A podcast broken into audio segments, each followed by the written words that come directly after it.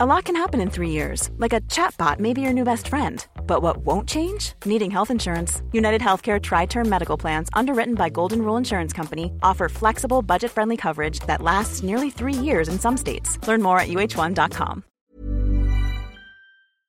Bienvenue à tous et bonjour à vous. Douce France, cher pays de mon enfance, bercé de tendre insouciance, je t'ai gardé dans mon cœur. Mais Je ne vais pas vous la chanter ce midi, cette chanson que vous connaissez si bien, car l'humeur n'y est pas après le chaos et le fiasco au Stade de France.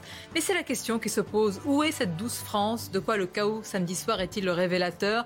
Ce sera le fil conducteur de notre émission. Comprendre pour réagir pour un sursaut. Mais le sursaut aura-t-il lieu?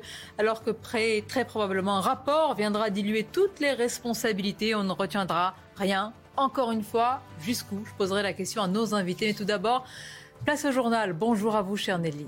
Bonjour, chère Sonia. Bonjour à tous. Il faudra donc tirer les leçons de ce fiasco de samedi au Stade de France, vous venez de le mentionner, bien entendu, et ça va rythmer euh, toute notre journée. Et à cet effet, le ministère des Sports réunit aujourd'hui, en ce moment même d'ailleurs, à la fois les organisateurs de cette finale de la Ligue des Champions, la police, les autorités locales. Bonjour, Elodie Huchard. Vous êtes euh, aux premières loges. Cette réunion qui a débuté il y a euh, un peu moins d'une heure. L'enjeu est déjà de déterminer exactement ce qui s'est passé samedi. Et déjà ça, ça ne va pas être simple.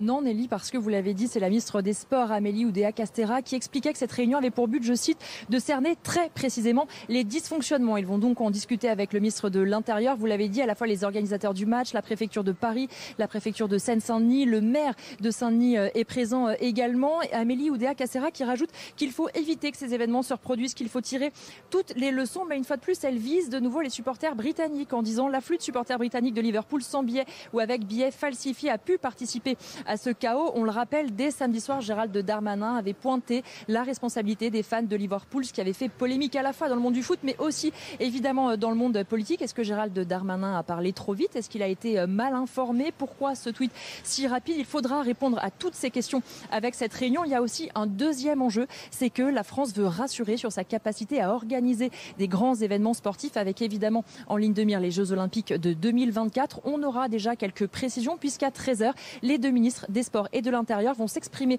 face à la presse pour tirer les premières conclusions de cette réunion. Même si vous l'imaginez, ça va être très long de savoir ce qui s'est réellement passé.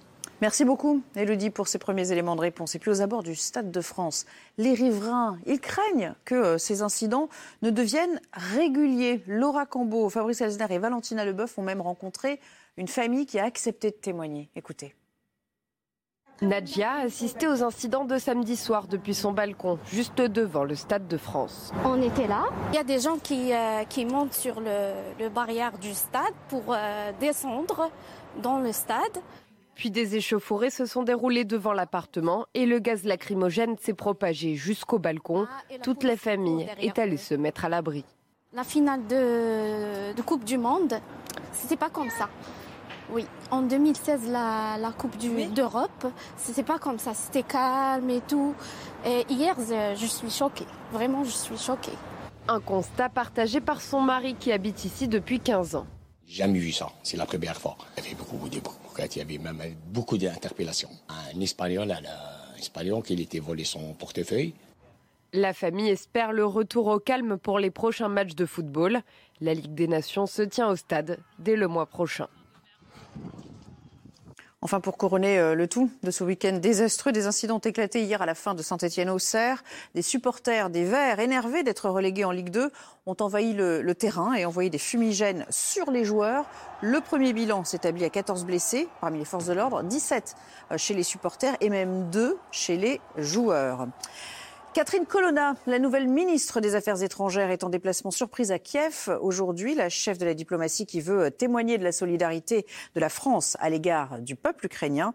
Elle a prévu de s'entretenir avec euh, le président Zelensky et se rendra même à Boutcha, euh, le lieu où des euh, massacres de civils sont imputés aux, aux troupes russes il y a plusieurs semaines déjà. Il n'y aura pas de personnel pour euh, remplacer les agents qui partent en vacances. C'est un vrai casse-tête pour les services euh, des ressources humaines des hôpitaux. Ils sont en, pleine préparation de l'été, vous le savez. Alors après le Covid et vu euh, l'état des troupes, certaines directions ont d'ores et déjà annoncé que des lits seraient fermés cet été pour raison de sécurité. On va écouter Martin Hirsch, le directeur général de l'assistance publique, qui a été interpellé sur cette question. Nous, à la PHP, par rapport aux autres hôpitaux, notre problème est sur les infirmières. Vous avez beaucoup d'hôpitaux plutôt en province où le problème, c'est des manques de médecins. Nous, c'est des infirmières. Il en manque on en a 1000 de moins qu'il y a un an à la même époque. On avait prévu de créer 400 postes supplémentaires, on n'a pas pu les créer. Donc il nous manque 1400 infirmières par rapport à ce qu'on aimerait avoir. Voilà pour l'essentiel. Un mot d'économie avant de retrouver Sonia et ses invités. Et on va revenir évidemment sur ces euh, débordements qui ont eu lieu euh, samedi soir avec les JO euh, de 2024. On se pose évidemment des questions et notamment concernant les enjeux économiques. Eric de Rilmaten. Votre programme avec Logissimo, votre partenaire pour vos besoins logistiques du premier et du dernier kilomètre partout en France.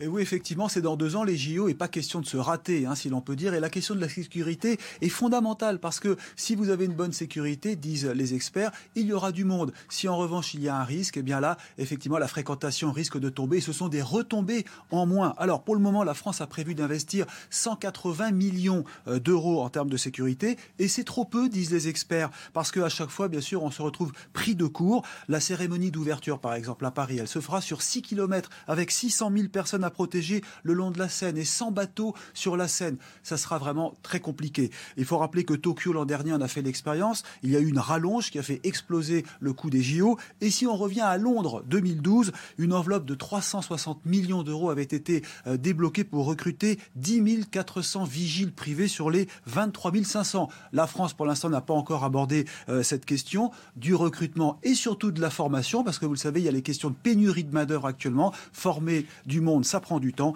Et eh bien, pour l'instant, il reste deux ans pour s'attaquer à cette question. C'est votre programme avec Logissimo, votre partenaire pour vos besoins logistiques du premier et du dernier kilomètre partout en France.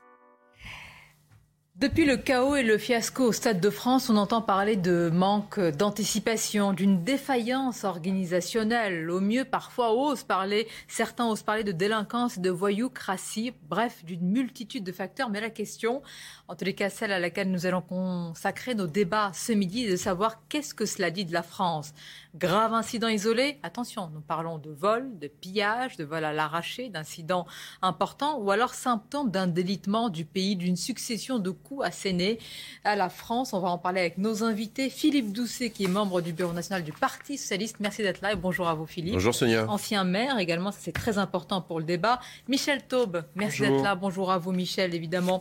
Vous êtes journaliste, vous êtes euh, en charge et fondateur du site Opinion Internationale et Arthur de Vatrigan nous accompagne. Bonjour à vous, Arthur.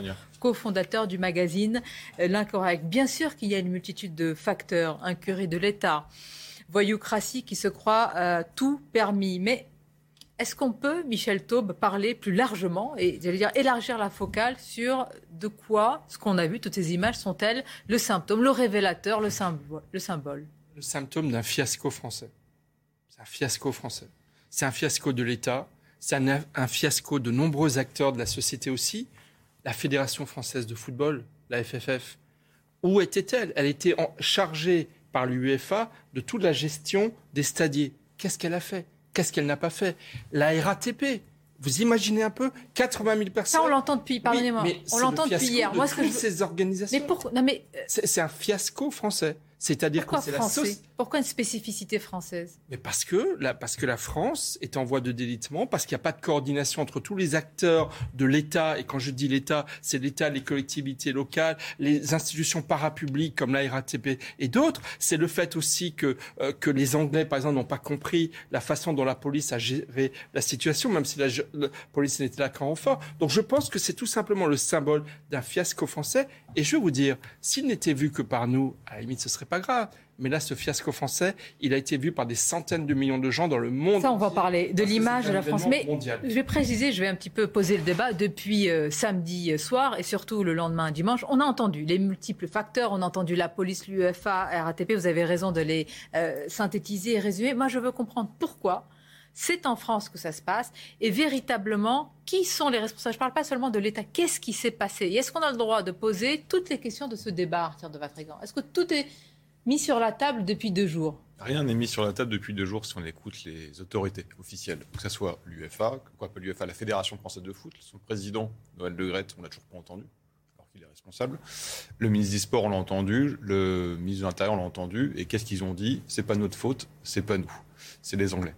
Euh, c'est un fiasco parce que depuis des années, des dizaines d'années, euh, les gouvernements, les politiques et une partie de la presse aussi, parce que si vous regardez toute la, tout ce que la presse a dit depuis samedi, on a dû attendre ce matin pour que la majorité de la presse parle de ce qui s'est vraiment passé, à savoir un, résultat, un exemple de plus de l'ensauvagement, de racailles de banlieue, plus de migrants de la porte de la chapelle qui sont venus à cet endroit-là pour mettre le bazar, pour dépouiller, pour faire, euh, pour, euh, pour euh, agresser des enfants, agresser des femmes, et évidemment profiter pour ceux qui ont pu traverser les grilles pour aller voir le match. Donc le problème, c'est qu'en fait, vous dites que le ministre de l'Intérieur a menti, c'est-à-dire qu'il était sur place, il a fait un tweet en disant j'incrimine les supporters anglais, des milliers de supporters avec des faux billets ou sans billets, près de 30 à 40 000, ce qui est énorme. C'est pas possible. Énorme, c'est même impossible qu'on voie la capacité. C'est un mensonge pour une raison très simple, c'est qu'il y a eu un premier filtrage sorti des RER avec contrôle de billets.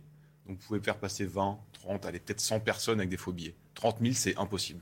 Rappelez-vous, en février dernier, Emmanuel Macron communique tout content d'avoir récupéré la Ligue des Champions qui devait se dérouler à Saint-Pétersbourg. Il a oublié que pendant un an, on a eu la pire année en foot dans les stades. On a eu des stades fermés, on a eu des débordements comme ce n'est pas permis, à tel point qu'on a interdit des déplacements de supporters. C'est-à-dire qu'on accepte et on, on reconnaît qu'on n'arrive pas à gérer ce problème-là il y a quelques jours, Thierry Henry, l'ancien champion du monde, dit sur une plateforme de streaming de Paramount que Saint-Denis n'est pas Paris, ajoutant que Croyez-vous, vous ne voulez pas être à Saint-Denis, c'est pas la même chose. Le maire de Saint-Denis a réagi en disant Saint-Denis n'est pas Paris, mais elle n'est pas infréquentable pour autant. Notre ville se transforme chaque jour et accueillera les JO de 2024. Et Saint-Denis aux yeux du monde, aux yeux du monde, pardon, la France a récolté la honte et le déshonneur. La honte parce qu'on a montré qu'on ne savait pas gérer la sécurité et le déshonneur parce que le ministre de l'Intérieur accuse les Britanniques. Je vais, je vais euh, citer mon excellente consoeur et collègue Juliette Briance qui a dit Gérald Darmanin préfère risquer l'incendie diplomatique avec la Grande-Bretagne plutôt qu'avec la Seine-Saint-Denis. Bah, c'est ça la réalité. C'est qu'on n'a pas, on ne veut pas dire qui sont les responsables. Les responsables, tout le monde l'a vu sur les vidéos. Et en plus, ces crétins se filment et se montrent en vidéo. Ce sont les racailles de cité. Et ce sont des migrants de Port de la Chapelle qui étaient présents. Et la responsabilité de la Fédération française de foot, c'est les stadiers. Les stadiers sont, sont recrutés où? Dans les cités. Et on laissait passer volontairement ces gens-là. Je vous laisse la responsabilité des mots que vous employez, mais moi je veux, euh, et elles décrivent une réalité. Est-ce qu'il y a une faillite, euh, d'une partie de l'intégration dans notre pays qui vient pénaliser cela même les classes moyennes populaires issues de l'immigration que l'on vient de voir dans ce reportage. Je vous dis, mais moi, je n'ai jamais vu ça, je suis totalement choquée. Est-ce qu'à force de, de mettre la, poussière sous le tapis, de ne pas voir ça, on pénalise tout le monde? Oui, bah, déjà, ce que je dire, moi, j'ai mal à mon pays aujourd'hui, là, parce que, comme vous l'avez évoqué... Mal. Moi, je veux, je veux que vous m'identifiez le problème. mais derrière, mine de rien, c'est que dans toute la presse internationale, euh, y compris chez nos amis britanniques, on passe pour euh, des, euh, des gens complètement nuls, incapables d'organiser quelque chose. Et derrière, effectivement, initialement, c'était à Saint-Pétersbourg. Et on a proposé de récupérer cette, cette finale. Donc, on se devait de l'organiser correctement. Donc, dans cette affaire-là, il y a une multiplicité de causes effectivement. Mais s'il vous plaît, on les connaît depuis samedi. Je veux non, savoir justement, pour vous, on les connaît pas, ce quel est parce que derrière, aujourd'hui, la preuve, c'est que la Fédération française de football. Mais vous ne saurez pas. Vous aurez un rapport qui va diluer toutes les responsabilités. Vous pensez qu'il y aura un sursaut On verra. Mais dans d'autres pays, il y aurait des démissions pour beaucoup moins que. Ah bah, le ministre le ministre devrait démissionner. Le préfet de police, rappelez-vous son communiqué, il a dit que la police a bien géré parce qu'il n'y a pas eu une mort. Qu'est-ce que ça dingue. problème de fond Vous aurez vos démissions. Les ministres seront remplacés. on les aura pas. faillite de l'État. Donc derrière, on a une faillite de l'État dans cette affaire-là. Le préfet allemand, à un moment donné, la gestion de l'ordre, c'est pas juste de sortir des matraques et de taper. Pas, que de l'État. Si je vous me permettez d'aller au bout de, mon propos. Donc un, il y a effectivement une responsabilité de la Fédération française de football parce qu'un événement, ça s'organise quand il y a autant de monde. Deux, il y a une responsabilité du préfet de police et d'une coordination par rapport à ça. Et puis, effectivement, derrière, quand il y a du bazar, il y a toujours des gens qui sont à même de se mettre dans les trous pas. du bazar. Écoutez-moi, je vais poser de nouveau la question. C'est comme, je vais prendre un petit, enfin, c'est pas un petit exemple, mais euh, c'est symbolique. Les rodéos urbains, qui sont glorifiés, par exemple, par une réalisatrice à Cannes, qui ils pénalisent? Ils ne, ne, nous pénalisent pas, nous, je ne sais pas où vous habitez, mais ils ne nous pénalisent pas en majorité, nous. Ils pénalisent ceux-là même qui vivent dans ces quartiers, qui doivent se lever tôt, qui ne peuvent pas. Non mais est-ce qu'on peut mettre le doigt sur ce qui ne va... donc on sait les difficultés par rapport à ça. Quand il y a des jeunes qui tournent avec des motos Est-ce que c'est pas le pas de vague, le pas de vague qui prime à chaque Oui, mais c'est cette dimension-là, Sonia, mais ce n'est pas la seule dimension. Il y a la dimension, effectivement, j'aime pas le mot racaille parce qu'il a une connotation notamment euh, Argenteuil avec Nicolas Sarkozy, qui me paraissait pas euh, de bonne approche, mais il y a un certain nombre de, de délinquants qui se glissent dans le bazar laissé par l'État. Voilà. Donc à un moment donné, quand un événement il est tenu, eh bien l'événement il est tenu. Est-ce et donc glissent les délinquants parce ne que- peuvent, est-ce peuvent qu'ils pas se se glissent glisser dedans. Est-ce qu'ils se glissent parce qu'ils font la loi Pardonnez-moi, quand Ils vous... font la loi parce que derrière eux, parce que la loi, à partir du moment où l'État n'organise pas la loi, d'autres l'organisent. C'est Alors même pourquoi l'État n'organise pas la loi C'est ça. c'est que ça fait 40 ans. C'était sous Édouard Balladur, Premier ministre, qu'on a décidé de construire le Stade de France en Seine-Saint-Denis, qu'on a décidé de donner sa chance à ce département pour en faire le centre de gravité du sport français. Les Jeux Olympiques de Paris 2024 ne vont pas se tenir à Paris, ils vont se tenir à Paris, Saint-Denis et quelques autres villes. Et résultat, qu'est-ce qu'on a samedi soir? C'était un match test. C'était un match test pour l'organisation de, de- de la Coupe du Monde de rugby et des Jeux Olympiques. Et résultat, vous avez 300 à 500, à mon avis, c'est peut-être le double ou le triple, de jeunes de Seine-Saint-Denis qui sont venus défier l'autorité parce qu'ils font ce qu'ils veulent, parce qu'ils vivent sous, mais- sous mais une impunité. Bon, attends, même- même et moi, j'aimerais Attends, non, s'il vous plaît, on va. Mais c'est un peu facile, Philippe, cette Philippe, affaire-là, il parce est, que- Philippe, il est midi 15. On va poursuivre le débat. On va marquer juste une pause pour connaître les autres titres de l'actualité et on y revient. La Joconde entartée. Hier, le célèbre tableau a été la cible d'une attaque au musée du Louvre à Paris. Le gâteau a impacté la vitre blindée qui protège l'œuvre, comme on peut le voir sur cette image relayée par un touriste. L'homme a expliqué vouloir alerter les artistes sur les problèmes environnementaux. Le français généreux malgré la crise sanitaire. Selon le Parisien, les dons ont progressé en 2021 de 4,5%. Les donateurs, eux, sont moins nombreux. 2020 avait déjà été une année record. Et puis elle a 103 ans. Elle s'appelle Ruth Cette mamie suédoise a battu dimanche le record du monde de la personne la plus âgée à réaliser un saut en parachute. Un record validé par le Guinness à Stockholm. Est-ce qu'on se rend bien compte, et on finit sur ces, ça c'est autre chose, ces belles images. Malheureusement, on revient à ces images, à ces scènes de chaos, ce qui s'est passé heure par heure. Vraiment, je voudrais qu'on fasse une autopsie de ce qui s'est euh, passé, parce que quand vous me dites faillite de l'État, quand on y est, que Non, vous avez Je vais au-delà de l'État. Eh ben, vous Moi, allez le faire. C'est une faillite française. sujet de Vincent Au-delà de l'État. Fernandez, et on en parle juste après. 17h30, le Stade de France ouvre ses portes aux spectateurs. Déjà beaucoup de monde se masse devant les différentes entrées. Les contrôles sont à ce moment-là fluides, mais le flux de supporters s'intensifie rapidement. 18h30, les premiers bouchons se forment. En cause, selon le rapport, la présence de 30 à 40 000 supporters munis de faux billets ou sans ticket. La tension commence à monter aux abords des portes T, U, X et Y réservées aux fans de Liverpool. Première violence, les forces de l'ordre tentent de contenir tout le monde avec du gaz lacrymogène. 19h, en manque de stadiers venus prêter main forte aux entrées, la porte Z est prise d'assaut par des jeunes sans billets. Cette note, remise au ministère de l'Intérieur, fait état de 300 à 400 personnes issues des quartiers sensibles de Seine-Saint-Denis. L'UEFA décide de fermer cet accès plus d'une heure. Conséquence, les supporters munis d'un billet sont bloqués.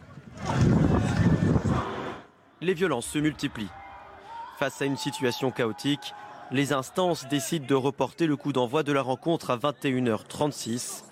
22h20, fin de la première mi-temps, beaucoup de supporters sont toujours bloqués dehors. Malheureusement, on a mal à notre France quand on dit humiliation sur tous les tableaux, vol, dégradation, agression. Et vous me dites pourquoi français? Pourquoi c'est spécifiquement Alors, moi, français? moi j'aimerais vraiment insister sur un des faits qui, qui n'est pas mentionné dans ce très bon reportage, mais qui pour moi est majeur et qui a contribué à la chaîne euh, qui a entraîné ce fiasco français. D'apprendre que l'un soir de match retransmis dans le monde entier, la RATP, les syndicats de la RATP se soient permis de faire une grève sur la ligne B du RER qui devait amener des dizaines de milliers de, de spectateurs au match qui se soit permis de faire grève, Mais bien. mais c'est Mais c'est hallucinant. pas ce qui explique. Mais si, ça contribue totales. parce que ça Mais oui, mais crée ça des problèmes d'acheminement. Ça, Il n'y aurait pas eu de grève, il n'y aurait pas eu ces scènes Ça fait partie de la chaîne d'entraînement du fiasco français auquel on assiste. Et franchement, moi j'en ai parlé avec certains supporters britanniques, quand ils ont appris qu'il y avait une grève, mais ils se sont dit, mais c'est hallucinant, vous êtes dans quel pays? Ça n'est pas possible de faire une grève dans un événement aussi important. Il devrait y avoir des obligations de service public pour, pour tout- Voilà. Donc ça c'est un exemple, on pourrait en donner d'autres. Je veux pas. mais euh, je pense qu'il est très J'ai compris qu'il y a une multitude de facteurs. Je de veux comprendre la vision plus large. Je vais vous faire écouter. Vous allez me dire ce que vous en pensez. Euh, ancien conseiller spécial de Nicolas Nicolas Sarkozy. Euh, Henri Guénaud, lui, il élargit le débat et il les voit plus qu'un problème français, autre chose, par rapport même à l'Occident, dit-il. Qu'en pensez-vous? Cette, violence-là n'est pas pire, euh, l'image n'est pas pire pour la réputation de la France que le pillage de de Triomphe, qui a fait le tour du monde. Euh, c'est pas pire non plus que la prise d'assaut du Capitole euh, euh, par des, Américains. il y a une violence aussi qui, monte et que l'Occident, qui, est, toujours prend à, donner des leçons au monde entier, donne aujourd'hui l'image de société qui se fracture et qui n'arrive plus à gérer la violence qui monte. Donc il y voit un problème aussi culturel, civilisationnel, et pas seulement un problème d'organisation, de faillite, d'anticipation. Il y a deux choses. Qu'il y ait des logiques de fracture dans la société française, comme la société américaine, nombre de sociétés occidentales, c'est clair. Euh, et on n'y échappe pas par rapport à ça. Moi, je ne mettrais pas l'événement euh, d'hier dans cette, euh, dans cette situation. Pourquoi? Parce que dedans, je pense que les faillites organisationnelles, on parlait de la grève à l'instant, Quant à la sortie du RERD, il n'y a pas le nombre de, de placiers pour gérer cette affaire-là, de stadiers. Je pense qu'il manque un certain nombre de choses. Mais je ne comprends pas. Il y aurait eu le placier. En quoi les vols n'auraient pas eu lieu? En quoi Je pense que derrière, à partir Il y a des gens qui ont été totalement pillés, leur téléphone, leur portefeuille, Je ne dis pas qu'il n'y a pas de gens qui n'ont pas été pillés. Je vous ça a été une razzia. Ça a été le jackpot de la voyoucratie. Donc moi, je vous demande, il y aurait eu des placiers, qu'est-ce que ça change? Derrière, après, quand il y a un événement dont vous perdez le contrôle, ça permet à un certain nombre de délinquants de se glisser dans les eh ben, interstices du bazar. Et je reste poli. Voilà, donc c'est ça l'enjeu par rapport à ça. Qu'après, il y a un certain nombre de délinquants dans la société française, ça n'aura échappé alors, à personne. Alors allons au problème euh, d'origine. Mais c'est pas la même chose que le, débat qu'évoque euh, Henri Guénaud sur ce qui s'est passé, euh, la violence politique aux États-Unis sur le Capitole, ou ce qui s'est passé autour des Gilets jaunes sur l'Arc de Triomphe. Les Gilets jaunes, c'est aussi parce que un certain nombre, y compris l'élite française, n'est pas à l'écoute de ce qui se passe dans plein de territoires français. Il y a aussi cette rupture-là. Alors on va, on va, on va casser l'arc de Je ne vous, pas, je... vous dis pas que je cautionne ça, je vous donne une explication par rapport à ça. Il y a de la violence dans la société parce qu'à un moment donné, faut aussi s'écouter et euh, comment dire, se respecter les uns les autres dans ce pays. Et ce n'est pas le cas là, les images de respect nous sautent aux yeux. Non, là, il n'y a pas d'image de respect par rapport à ça. Mais, vous pas la mais je ne mets pas ça sur.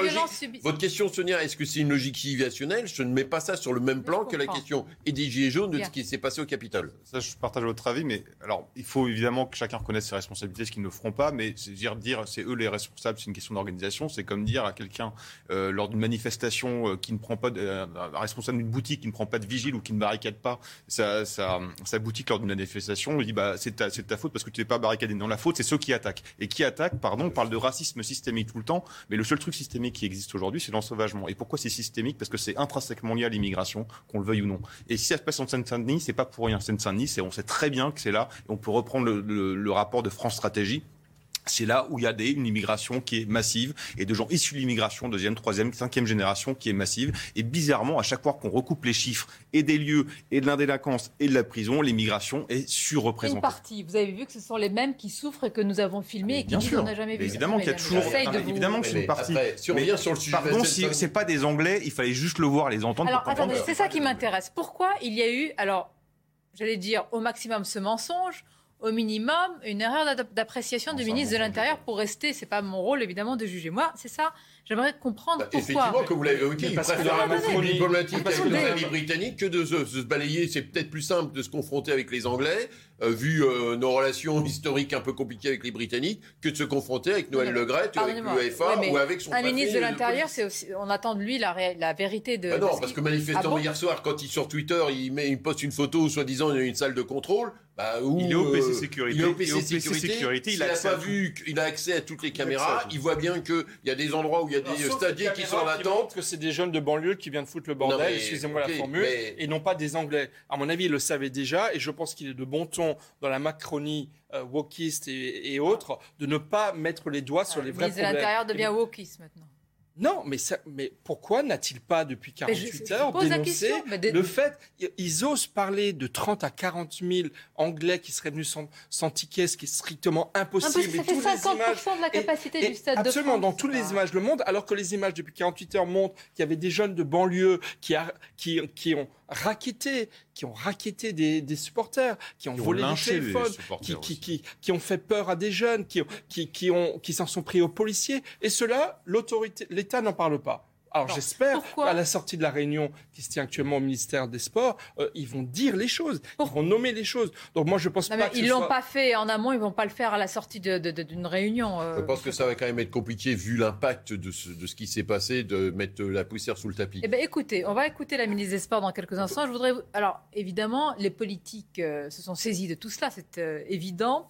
Entre autres, Éric Zemmour qui accuse directement le ministre de l'Intérieur de mensonges, Gérald Darmanin qui, vous l'avez dit, a immédiatement incriminé dès samedi soir les supporters anglais. Euh, écoutons d'abord Éric Zemmour à ce sujet.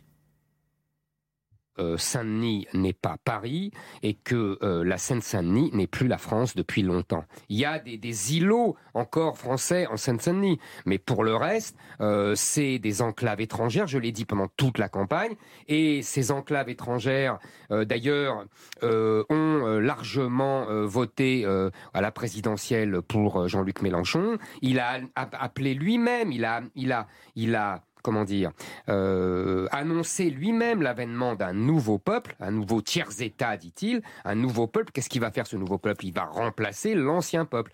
Alors voilà, vous allez réagir dans quelques instants, une courte pause et on se retrouve. Éric Zemmour qui accuse Gérald Darmanin de mentir. À tout de suite. Certains se demandent quand enlèverons-nous enfin les œillères pour voir véritablement ce qui se passe. Gérald Darmanin a tout de suite incriminé après le chaos au Stade de France des supporters euh, anglais. Éric Zemmour l'accuse d'avoir menti et une question se pose. Euh, pourquoi a-t-on laissé faire? Par peur de quoi? Eh bien, on va engager le débat sur cette question juste après le rappel des titres. C'est CNews Info. Deux semaines après leur succès, Kalouche Orchestra, vainqueur de l'Eurovision, finance l'armée ukrainienne. Après avoir mis aux enchères leur trophée sur Facebook, le groupe a récolté euh, près de 837 000 euros. Euh, l'heureux acquéreur, une entreprise spécialisée dans le commerce de Bitcoin. 100 milliards d'euros, l'Allemagne investit massivement dans son armée. Le gouvernement et l'opposition conservatrice ont trouvé dimanche un accord pour faire une entorse aux règles budgétaires. Face à la menace russe, le pays souhaite moderniser son armée. Londres se prépare pour le jubilé de la reine. Du 2 au 5 juin, la capitale britannique va célébrer les 70 ans du règne d'Elisabeth II. Deux jours sont fériés pour l'occasion. Plus de 200 000 événements sont prévus dans tout le pays. Alors une réunion de crise se tient après les scènes de chaos au Stade de France. Alors je peux totalement me tromper et dans ce cas-là je serais heureuse de me tromper vraiment. Mais je suis sûre que vous aurez un rapport qui va dire, voilà, responsabilité de l'un, de l'autre, etc. Tout va être dilué et rien ne va changer. C'est le principe du pas d'amalgame. C'est le principe surtout pas de vague. Calmez-vous, ça va bien se passer. Surtout ne pas donner un coup de pied dans la fourmilière parce que les conséquences pourraient être pires. Est-ce que c'est vraiment injuste de le présenter ainsi? Est-ce que c'est faux ce que je dis? Philippe Doucet, vous, vous avez été maire, vous connaissez très bien ces quartiers, ces territoires, ces problématiques. Est-ce que ce que je dis est faux?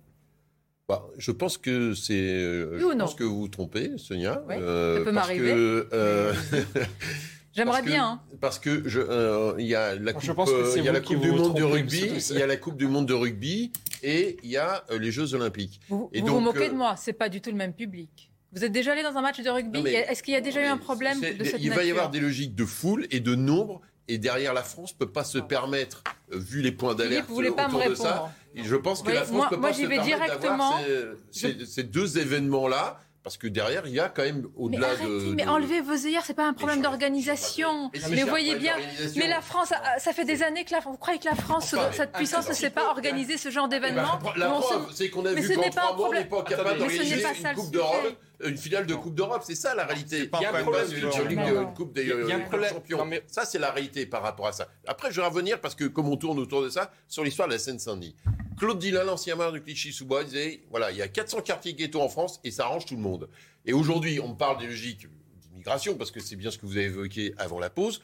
Là, moi, ce que j'entends, ce que je lis, c'est que pour euh, euh, dans les stations balnéaires, qu'il puisse y avoir suffisamment de personnes faire le service dans la restauration, on va aller chercher des accords avec la Tunisie. Donc à un moment donné, il faut aussi qu'on se mette d'accord.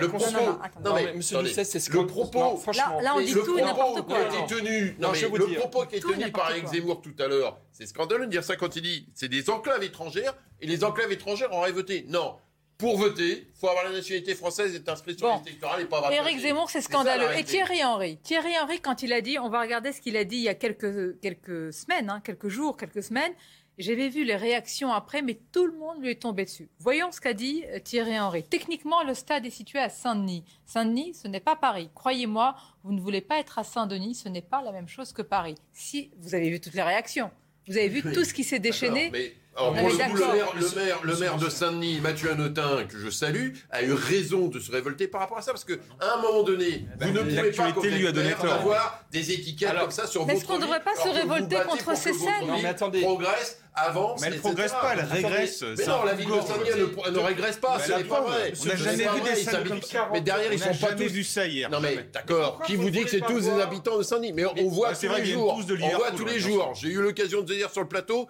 j'ai 50 sans-papiers vendeurs de cannabis, de cigarettes de contrebande et de médicaments devant la gare d'Argenteuil Centre. Donc je, peux vous dire ça tous les jours.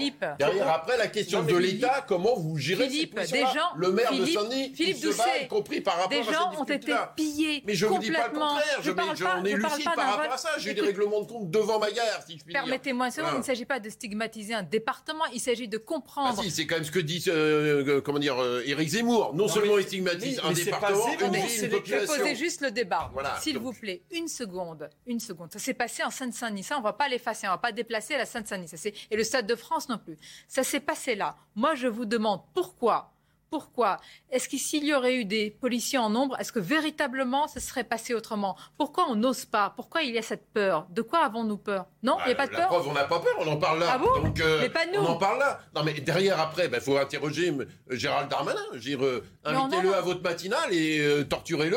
Et puis, gentiment. J'ai pas hein, l'habitude de torturer. Non, mais, non, mais cuisinez-le si vous préférez. Et puis, posez-lui la question. Les Anglais ce que je trouve scandaleux, c'est que les supporters anglais, dans leur immense majorité, ont été parfait, Ça fait des années vous nous faites du pas d'amalgame. Mais bien, je ne fais pas d'amalgame, je vous dis les choses, je dire ce qui se passe devant ma gare. Donc, euh, donc, du coup, Comment je pense qu'il ne faut pas tout mélanger par rapport à ça une nouvelle fois. Quand, euh, quand euh, Éric Zemmour fait ça, il fait l'amalgame, il est dans le grand remplacement, et c'est une erreur par rapport à ça.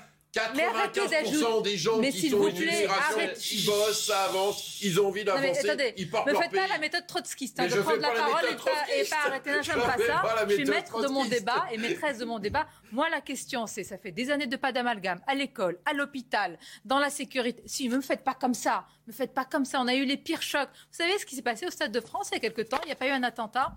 Imaginez les gens qui étaient à l'intérieur pendant 40 minutes qui n'ont pas su ce qui s'est passé. Imaginez, vous avez sûrement peut-être un ami, quelqu'un de la famille. Les gens de, qui, restait qui s'échangent mais qu'est-ce qui se passe dans ce pays? Est-ce que vous avez pensé à ces gens-là qui ont payé leur billet? Est-ce qu'on a pensé aux supporters anglais qui, depuis leur ville, je ne sais eh où, parfois dans des villes éloignées, ont payé et qui sont restés devant la grille notre pays par rapport à ça, parce qu'on n'est pas capable d'organiser ça. Ce qui a choqué des sujets sur l'histoire des migrants, et eh ben traitons-le. Ce qui a choqué les Anglais, c'est que le public de Liverpool, qui est un public extraordinaire. Ça fait 60 ans, 70 ans qu'ils ont l'habitude de participer à des finales. Eux, ils ont eu un drame avec 80 morts il y a 30 ans, où il y a eu dans un contexte équivalent. Donc, ils ont, c'est un traumatisme qui s'est passé à Saint-Denis, là, pour, les, pour le public anglais. Mais écoutez, c'est très simple. Les 300, 400 personnes qui ont vandalisé, qui ont raquetté, qui ont failli lyncher des supporters, ils viennent d'où? Ils viennent des quartiers alentours de Saint-Denis. Et ce qui est scandaleux, c'est qu'on leur a offert un stade. Le stade de France, il est à Saint-Denis. Il y a eu les grandes entreprises françaises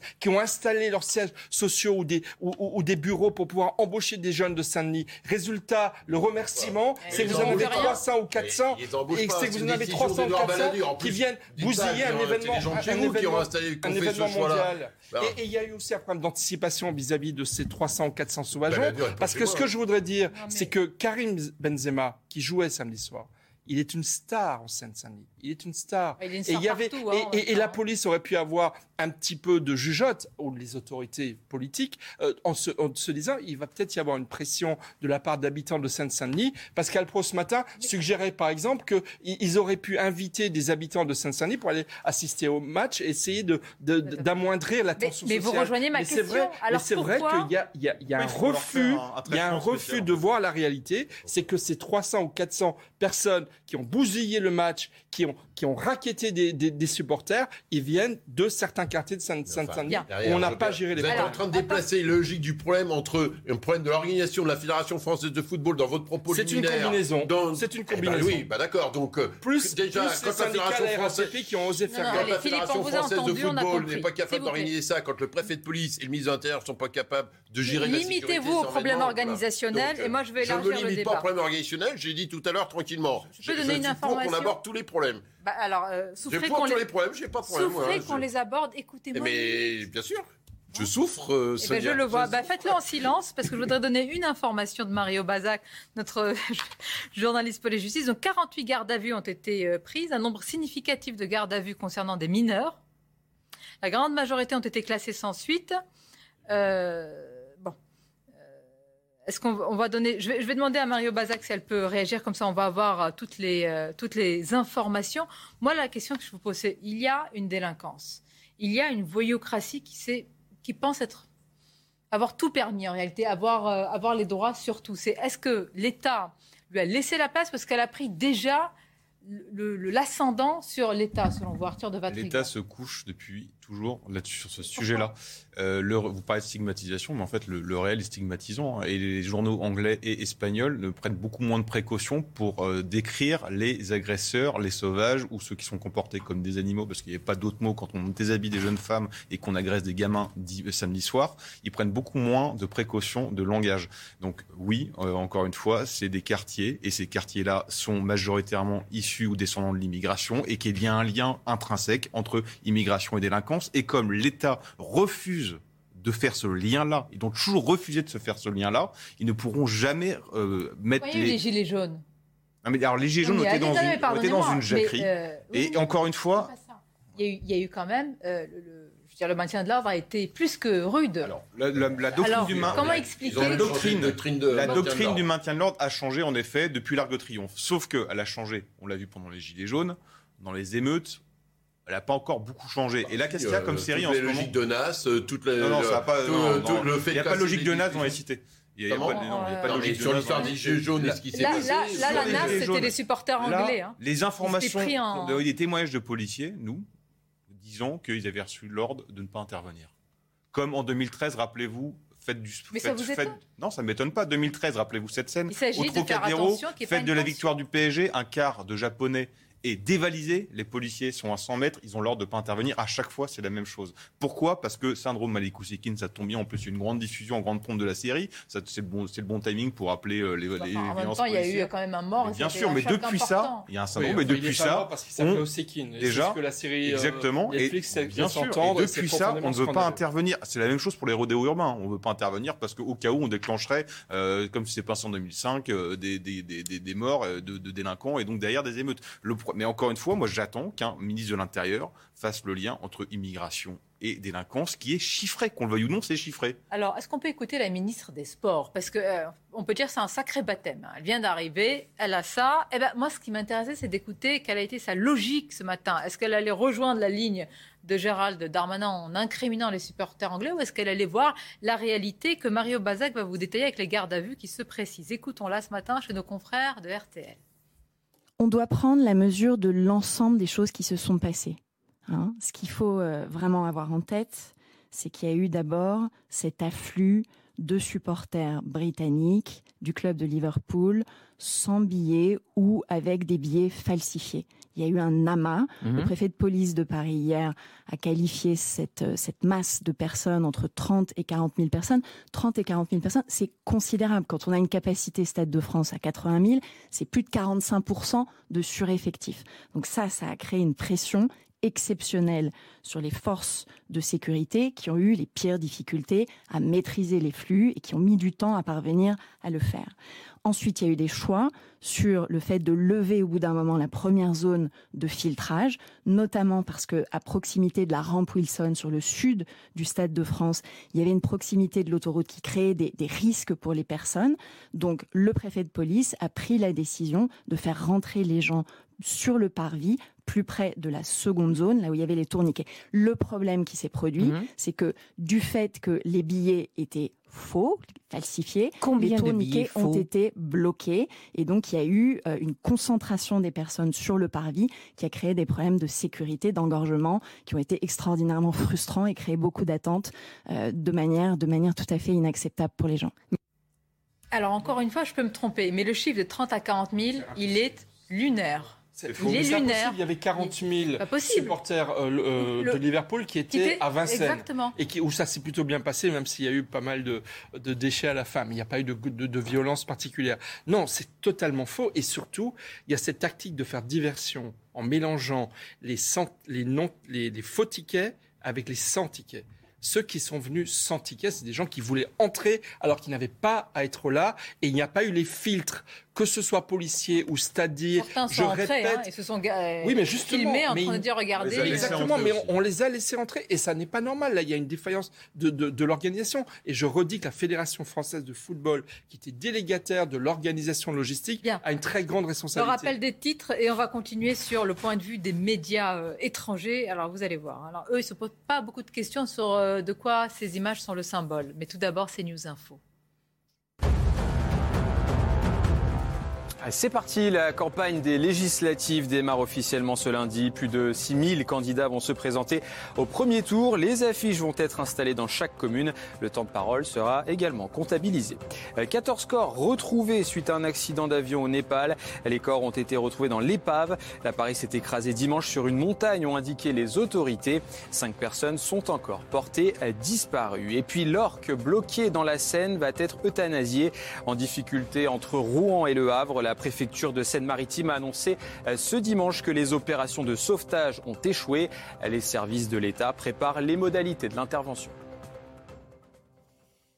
Dans ce débat, on a tous une réaction commune, je pense, en ayant vu ces images, c'est qu'on a mal à notre pays. Quand vous avez zappé sur les chaînes étrangères, que vous avez entendu, vu ce qui dit, on ne peut pas l'accepter, on ne peut pas le supporter. C'est pour ça qu'on essaye de poser les vraies questions et qu'on essaie de mettre de côté le pas d'amalgame, parce que 30-40 ans de pas d'amalgame, je pense qu'il est temps de poser les vrais sujets. Moi, pour ça, je voudrais qu'on écoute le témoignage. Et ça m'a quand même, de supporters anglais d'un en particulier, vraiment, il a passé une soirée cauchemardesque.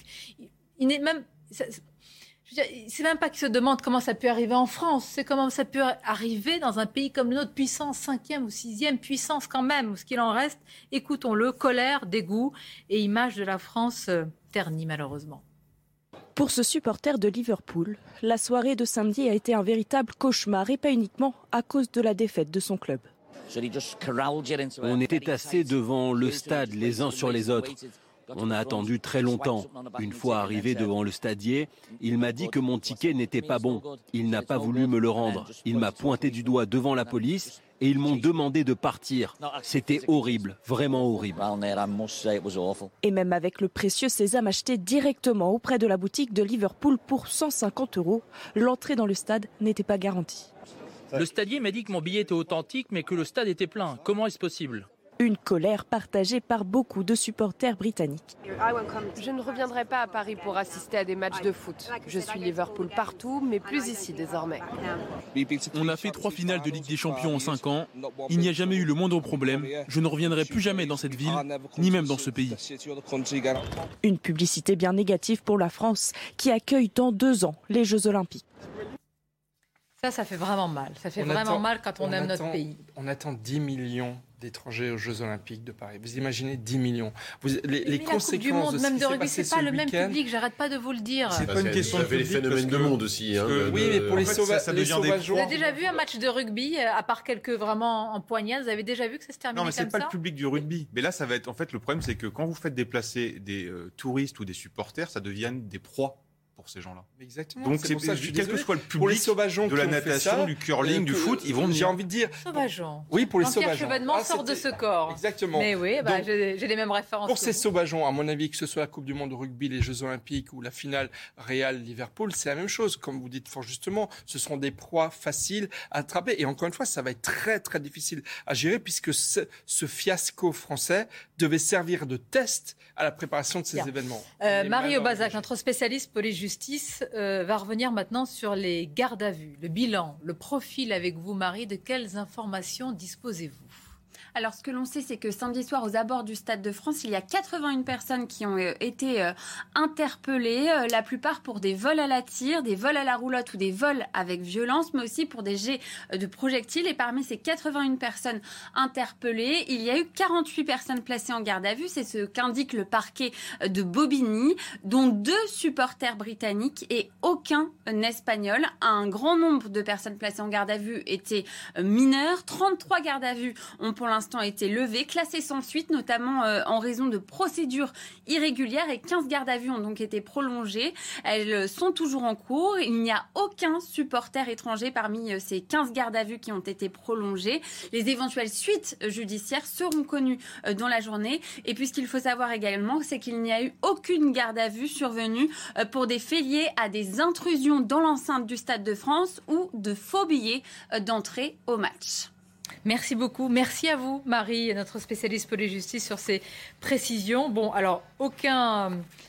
Euh, aucun, aucun étranger, aucun, aucun anglais. Euh, Ça veut dire que ce sont donc soit les policiers non pré... non mais voilà bon là c'est édifiant. Et puis beaucoup de gardes à vue ont été levés pour raison de procédure. Vous imaginez ça, ça c'est c'est toute une chaîne pénale qui ne fonctionne pas en France et qui normalement devrait euh, être dissuasive. Et là, évidemment, elle ne l'est pas. Ça veut dire qu'on a agité le problème des faux billets. Je ne dis pas qu'il est mineur, il est important. La fédération, comme une diversion. comme une diversion. pour moi, c'est une diversion pour ne pas parler des, pas des faux billets. Hein. Je pense que c'est un mensonge. Ah, le, problème de la diversion, c'est qu'elle est fait, euh, faite à la fois par le ministre de l'Intérieur et par la ministre des Sports, comme euh, on vient de l'entendre ils prennent une grosse responsabilité si à la fin. Ça peut arriver chez les politiques, vous savez, hein, c'est pas nouveau. Oui, enfin, ils peuvent faire ce choix-là. Comme aujourd'hui, tout se sait et tout finit toujours par savoir. Si dans un jour, deux jours, trois jours. Vous savez pourquoi non, tout ne se sait pas, Philippe Parce qu'il y en a toujours qui vont minimiser, qui vont relativiser, ah, qui vont dire pas d'amalgame, vous stigmatiser.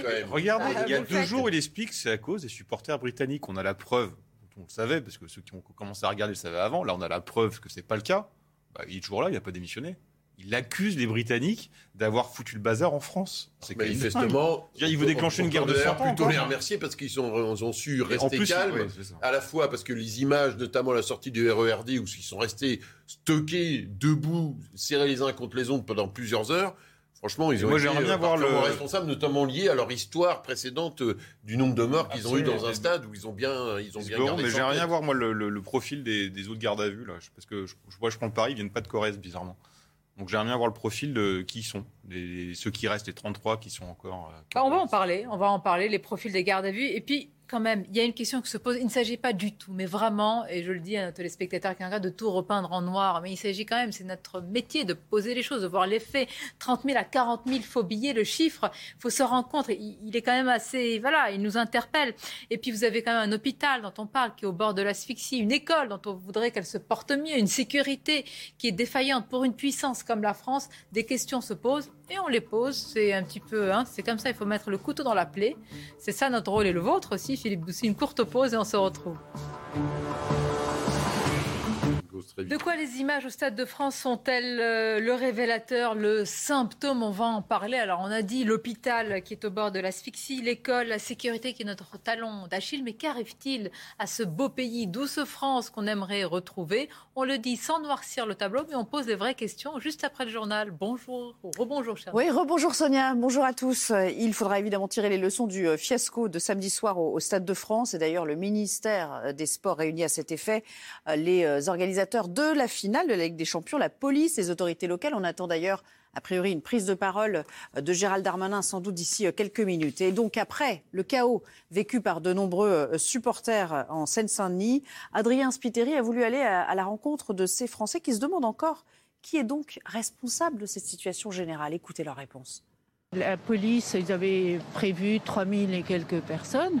Donc je ne comprends pas euh, ces, débordements qui avaient lieu euh, à l'extérieur. Il y a forcément des responsables en amont.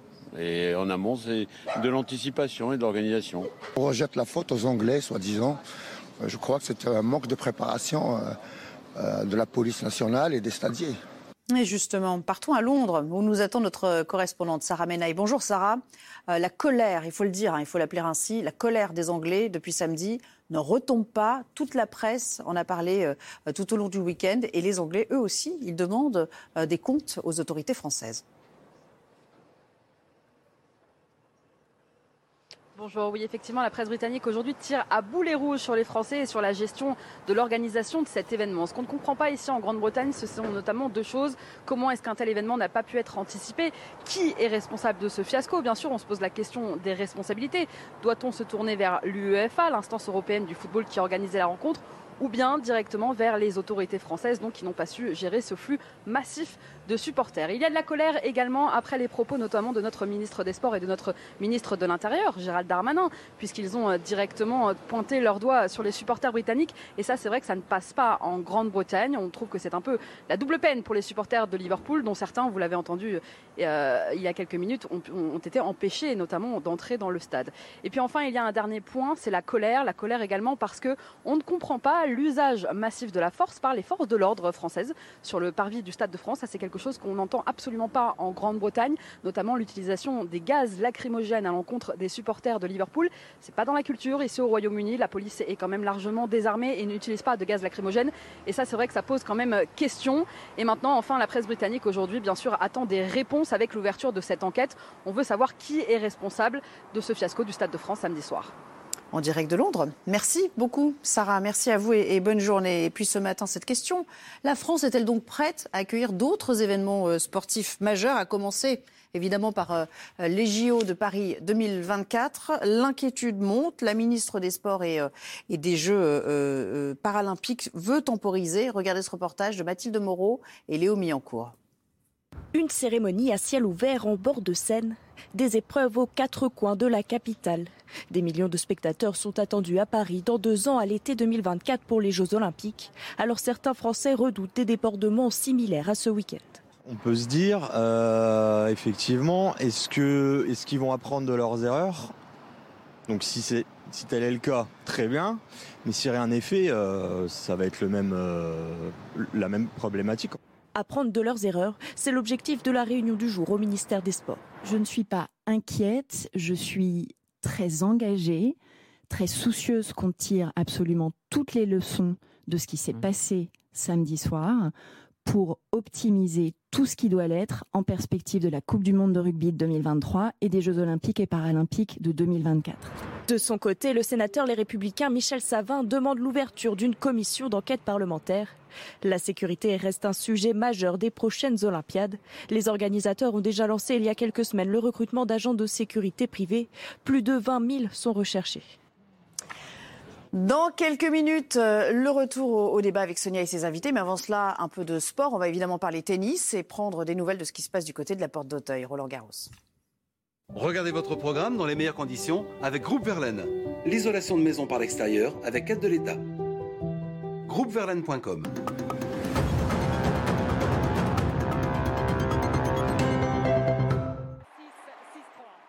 Le roi de la Terre a tremblé, mais Roland Garros reste encore le royaume de Raphaël Nadal. Bousculé, chahuté par un Félix Auger aliassime sans complexe, le Mallorquin a été poussé dans un cinquième set qu'il n'avait jusque-là disputé qu'à deux reprises dans sa carrière porte d'Auteuil. 4 heures et 20 minutes de jeu plus tard, l'homme au 13 Roland Garros offre le cadeau que tous les fans de tennis attendent. Un 59e duel face à Novak Djokovic. Vous avez regardé votre programme dans les meilleures conditions avec Groupe Verlaine, l'isolation de maison par l'extérieur avec aide de l'État. Groupeverlaine.com avec Macron qui est pas bon. Hein. Merci d'être avec nous. La suite de votre débat, suite aux images de violence, de chaos et de fiasco au Stade de France, vous avez entendu, ministre de l'Intérieur et des Sports, qui euh, incrimine, cible les supporters euh, anglais. Maintenant aussi, c'est l'UFA. Bref, ça va bien se passer, calmez-vous, c'est un problème organisationnel, ça ira très bien pour la Coupe du Monde de rugby, pour les JO, mais nous nous posons une autre question et j'accueille Guillaume Bigot, bonjour à vous, merci d'être avec nous, avec Arthur de Vatrigan et Philippe Doucet.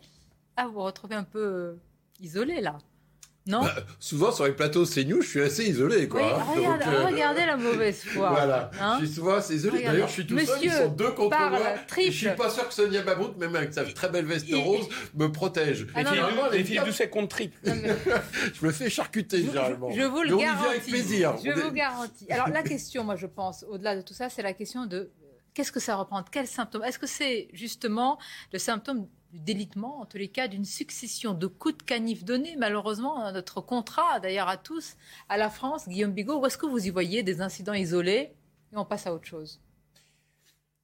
Il y, a du péché véniel, il y a du péché euh, mortel. Le péché véniel, c'est probablement, euh, ça relève euh, de l'organisation, ça relève peut-être d'une fraude numérique avec des billets. je crois que tous les billets n'étaient pas, pas couverts par la fameuse blockchain, vous savez. Donc il y a eu des photocopies qui ont circulé, il y a eu Bon, bref, tout ça, c'est du péché véniel. C'est vrai que ça n'augure pas très bien de, des prochains événements sportifs. Hein.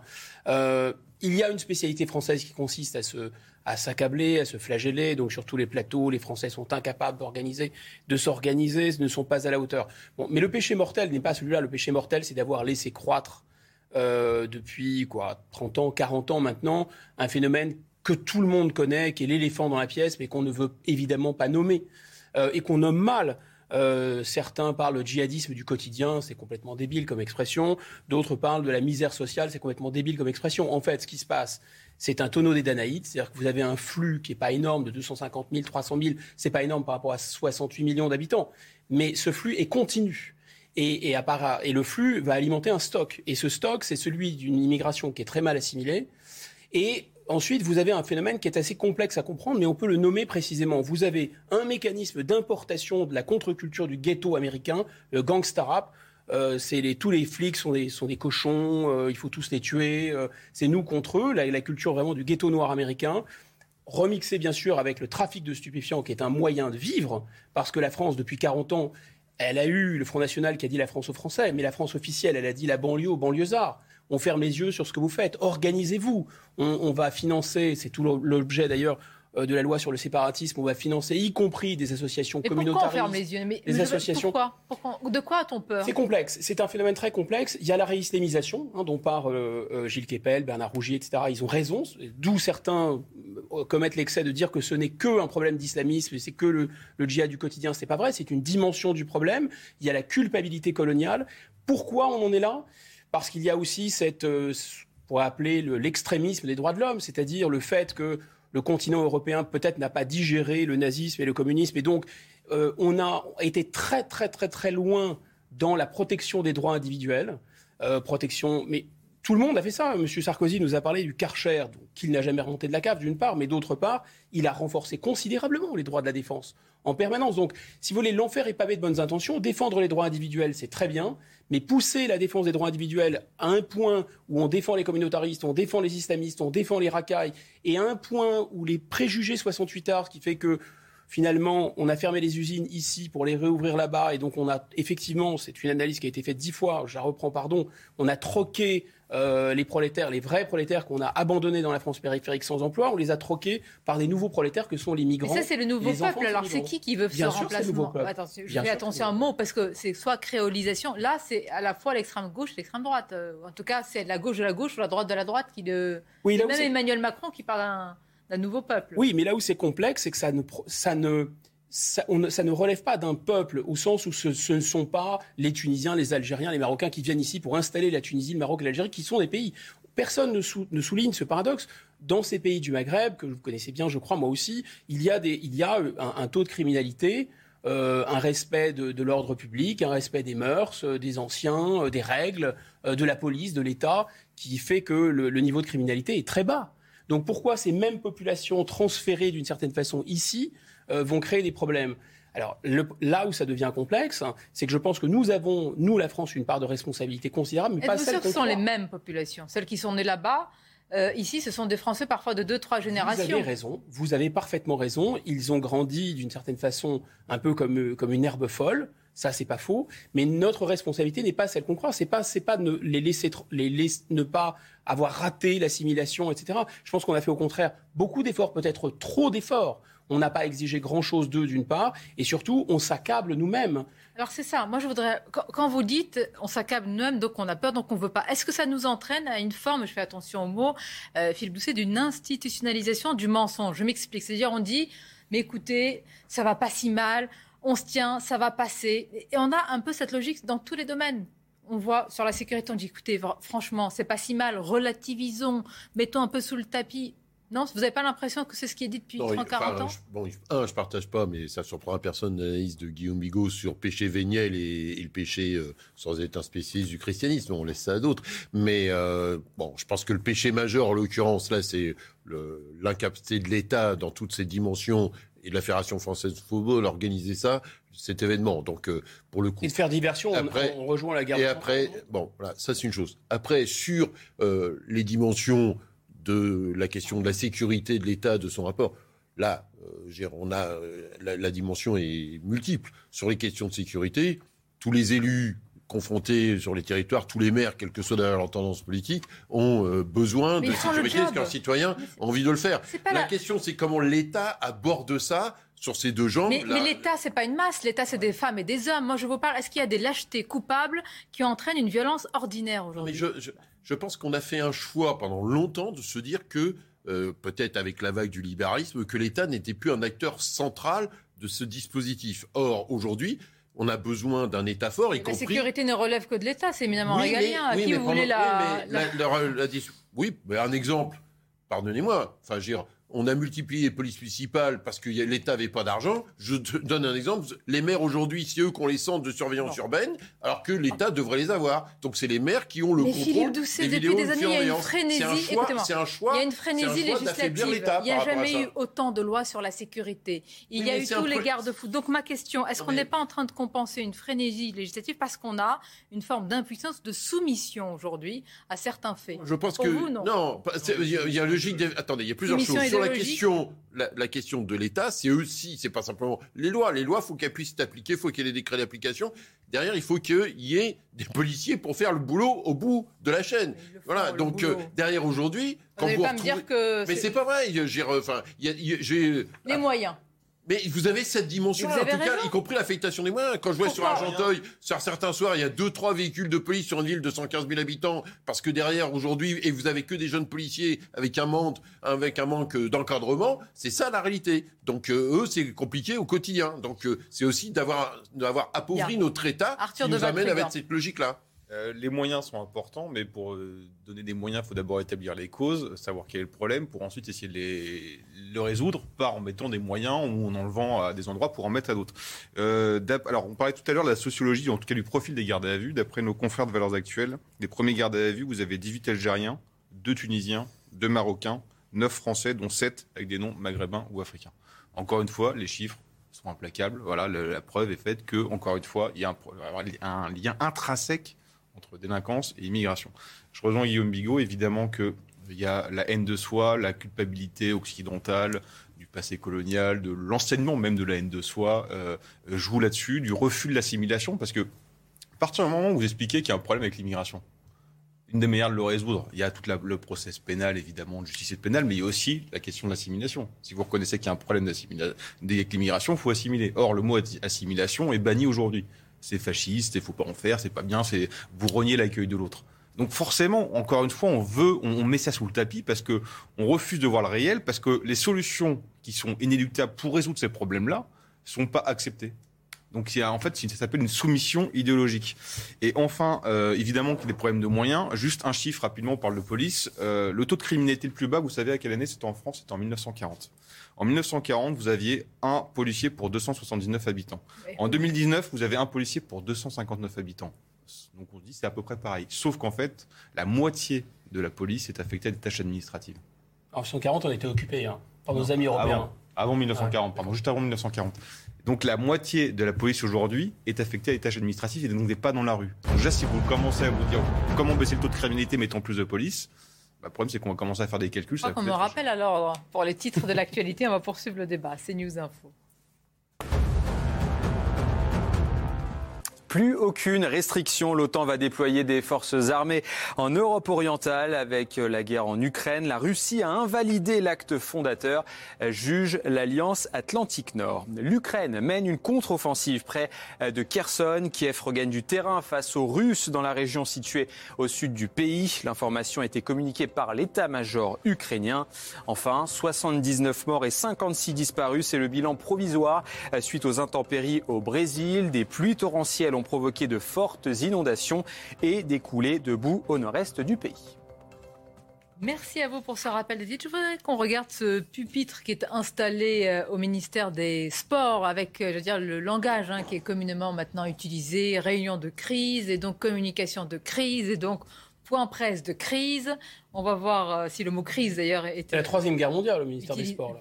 Non, à peu près Bon, comparaison en ce moment, enfin attention, mais, mais, non, mais Guillaume, c'est intéressant les mots qui vont être utilisés, parce qu'évidemment, les mots euh, permettent évidemment d'être lucide, en tout cas de montrer si on est lucide ou pas sur une situation. On va voir ce que va dire la ministre des Sports. Moi, je reviens quand même euh, au ministre de l'Intérieur euh, quand il y a cette image, et Abibam Guizou va nous la montrer, quand il est au PC de sécurité et qu'immédiatement sur les réseaux sociaux, il incrimine les supporters anglais. A-t-il eu de fausses informations? Moi, je suis, vous savez, moi je suis naïve, hein, je pose toutes les questions et je veux pas. Oui, bah, vous me connaissez bien. Ou alors, justement, a-t-il trop bien eh ben, Je suis bien entourée sur ce plateau. Hein. Bah, nous, euh, moi, j'ose plus rien dire. C'est Guillaume Bigot. Moi, je ne me permettrai pas ce type de propos. Non, non, mais un homme libre. Veuillez nous excuser. Non, c'est une vraie question. A-t-il eu des informations euh, erronées ou alors s'est-il dit que, compte tenu d'une situation, pardonnez-moi, juste inflammable en Seine-Saint-Denis, il valait mieux mettre en avant des supporters anglais et pas. Euh, je pense qu'il a surtout voulu préserver son préfet de police. Je pense qu'il a voulu préserver la Fédération française de football.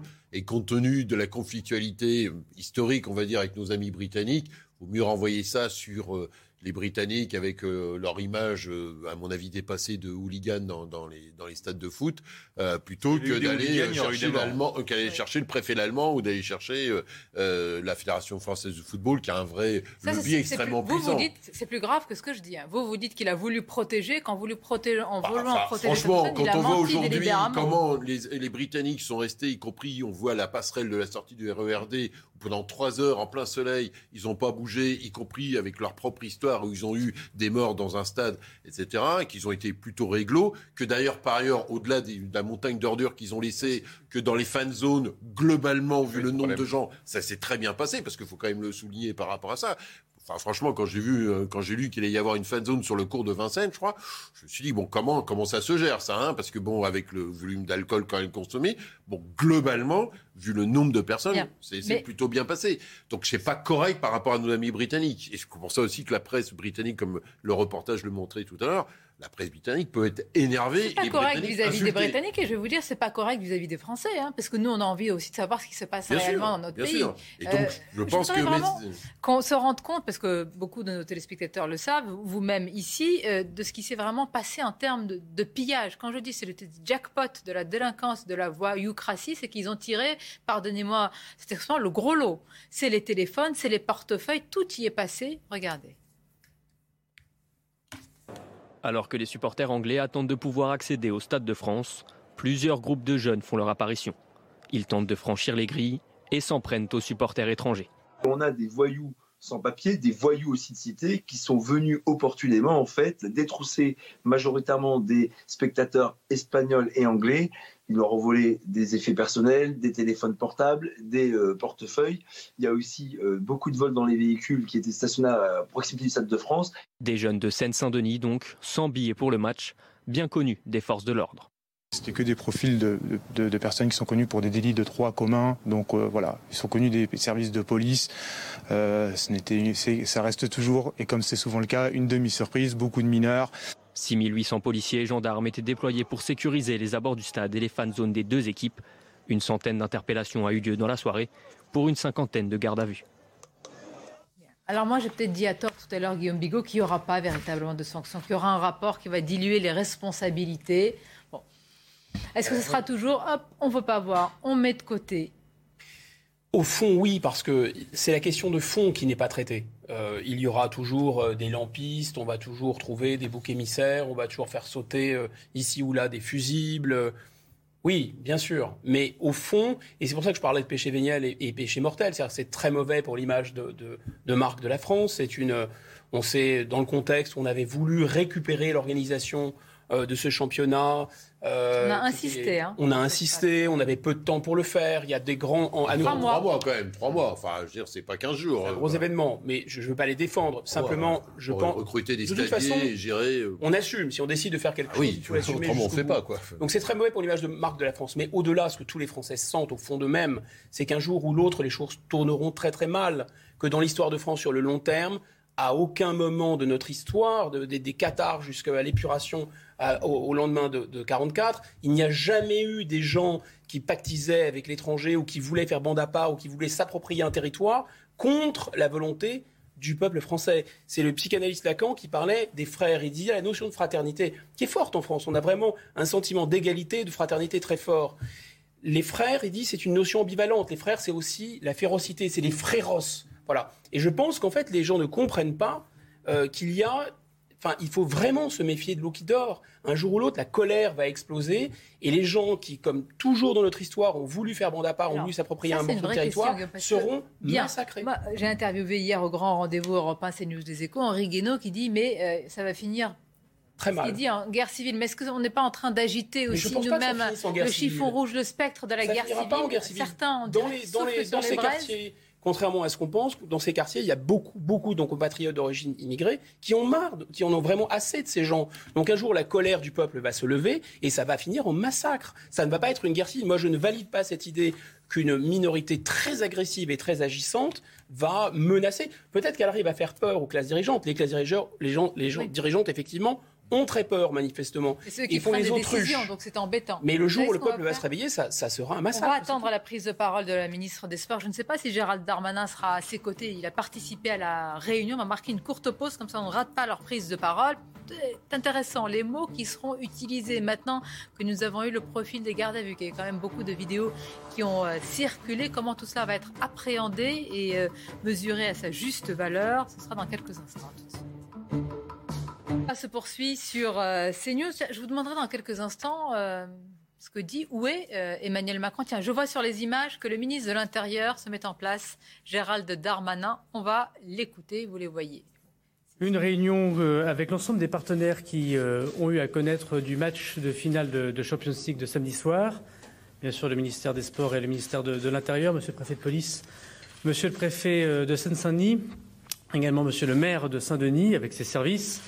Euh, les représentants de l'UEFA, les représentants de la Fédération française de football, euh, les représentants du Stade de France, ainsi que euh, le préfet cadeau en charge de l'organisation des grands événements sportifs. Plus de deux heures de, de réunion où nous avons constaté aucune divergence d'interprétation de fond sur ce qui s'est passé dont nous allons vous rendre compte. Évidemment, en tout premier lieu, je veux, avec Madame la Ministre, évoquer nos, regrets sur l'organisation de cette finale, puisqu'une petite partie, mais une partie quand même, de personnes n'ont pas pu regarder l'entièreté de leur match, et évidemment euh, déplorer les heures qui ont eu euh, à l'avant de ce match de football. D'abord, rappeler que si ce match a été organisé au Stade de France, décision a été prise il y a trois mois, vous le savez, à la suite de situation géopolitique à Moscou, et là où on met en général entre 12 et 18 mois pour organiser euh, un match de cette ampleur. Trois mois ont été euh, répartis pour le Stade de France euh, ainsi que pour la Fédération française de football de l'organisation de, ce match. Ce que nous avons constaté relève de quatre sujets. Le premier point, c'est d'abord, nous le regrettons, une désorganisation dans l'accueil des supporters britanniques, à l'inverse des supporters espagnols, et constater que 30 000 à 40 000 supporters anglais, chiffre confirmé par l'UEFA, par le Stade de France, par la Fédération française de football et évidemment par la préfecture de police, se sont retrouvés euh, euh, au Stade de France, soit sans billets, soit avec des billets falsifiés. Nous avons d'ailleurs constaté dans les chiffres des transports publics une organisation de plus de 40% de plus euh, de personnes qui ont pris ces transports publics pour se rendre au Stade de France. 79 000 ont pris les transports urbains. Vous l'aurez constaté, la quasi-intégralité normalement nombre de spectateurs qu'il y a dans ce stade, plus 16 000 personnes en quart, plus les très nombreux, les milliers de véhicules qui se sont rendus au, Stade de France. La présence surnuméraire de ces 30 euh, à 40 000 supporters euh, britanniques est malheureusement déjà euh, connue, notamment à Madrid, en 2019 lors du match final qui a déjà opposé Liverpool et qui avait déjà fait connaître à Madrid les mêmes types de difficultés. C'est rajouter à ça le fait que la grève du RERB a contraint une grande partie des supporters espagnols comme britannique à prendre le RERD et donc à sortir par une bouche de RER e euh, plus étroite euh, et donc posant des difficultés par ailleurs supplémentaires pour le préfiltrage. Euh, nous y reviendrons. À 21h, au moment du début du match normal, 97% des supporters espagnols, nous a confirmé le Stade de France, étaient présents dans leur tribune. Les Espagnols et les Anglais ayant le même nombre de places, un peu plus de 20 000 chacun. À 21h, 50% seulement des supporters britanniques étaient rentrés dans leur tribune, ce qui montre bien la difficulté qui se posait et qui ne s'est posée uniquement que dans l'entrée des virages qui concernaient les supporters de Liverpool et en aucun cas les autres virages, soit ceux des Espagnols, soit ceux du reste des spectateurs. Ce qui a été constaté, c'est une fraude massive, industrielle et organisée de faux puisque les préfiltrages évoqués par euh, les stadiers, par le Stade de France et la Fédération française de football prévoient plus de 70% de faux à l'entrée euh, du Stade euh, de France. Puis, une fois passé ce préfiltrage, il a été constaté plus de 15% de billets également après les premiers préfiltrages, c'est-à-dire plus de 2600 chiffres confirmés par l'UEFA de billets non validés, alors même qu'ils avaient passé le premier filtrage. La présence massive de ces faux billets est effectivement le mal racine qui a causé euh, les reports euh, par trois fois euh, du commencement du match. Je veux ici, avant de laisser la parole à Madame la Ministre, remercier très sincèrement l'ensemble des forces de l'ordre, mais également des stadiers et des agents de sécurité privée qui, par leur calme, ont évité le drame, et remercier les décisions qui ont été prises de lever des préfiltrages lorsque la pression a été trop forte, afin d'éviter euh, un drame, puisque les décisions prises euh, par la préfecture ont empêché évidemment un mort ou des blessés graves. Je veux enfin dire que, en ce qui concerne, je vois beaucoup de choses passer sur les médias ou les réseaux sociaux, les interpellations, sur les 30, 29 euh, interpellations qu'il y a eu dans le Stade de France, plus de la moitié de ces interpellations concernent des citoyens britanniques pour intrusion à l'intérieur des grilles du Stade de France. Je laisse la parole à Madame la Ministre. Merci beaucoup, euh, Monsieur le Ministre, pour ce, débrief très détaillé de ces deux heures en effet euh, intenses, pour lesquelles je voudrais remercier l'ensemble des parties prenantes pour leur effort de, transparence, euh, la gravité qui a animé cette, discussion, la prise de recul, la volonté que tout ça ne se reproduise pas, et en même temps, parce qu'il y a aussi une forme de mai dans tout ça, le sentiment qu'il ne faut pas oublier que ce match a pu se jouer quand même dans des conditions de jeu euh, satisfaisantes, qu'il a fait un vainqueur, un beau vainqueur, sans victimes, sans blessés graves, et avec une dispersion dans le calme d'efforts et aucune violence entre supporters. Peut-être par rapport à l'exposé, euh, la restitution très complète que vous avez faite, le seul élément qu'il me reviendrait d'ajouter, c'est euh, ce constat fait par l'UEFA de finalement 2700 billets non activés correspond donc à un ensemble de personnes qui avaient acheté un billet et qui ont été privées du match. On leur exprime évidemment euh, tous, nos, regrets, comme d'ailleurs aux, aux personnes dont l'expérience samedi soir a été euh, gâchée par les incidents. 2700 personnes et nous avons demandé euh, à l'UEFA qui s'y est engagé tout à l'heure devant nous que ces personnes soient précisément identifiées et puissent bénéficier d'une compensation euh, prochaine de cette, euh, frustration qu'ils ont, qu'ils ont subie. Je crois que ce que je voudrais maintenant ajouter, c'est les prochaines étapes de tout ça. Ces prochaines étapes que nous avons euh, définies ensemble, Monsieur le Ministre, euh, on peut les définir dans un 3 plus 1. Le point pivot central majeur, c'est d'essayer de comprendre jusqu'au bout ce qui s'est passé sur cette fraude massive à la billetterie. Le ministre de l'Intérieur l'a dit, les témoignages euh, et les faits, les chiffres corroborent ce chiffre de 30 à 40 000 euh, personnes sans billets ou avec des billets falsifiés. Il nous a été montré d'ailleurs tout à l'heure des billets falsifiés.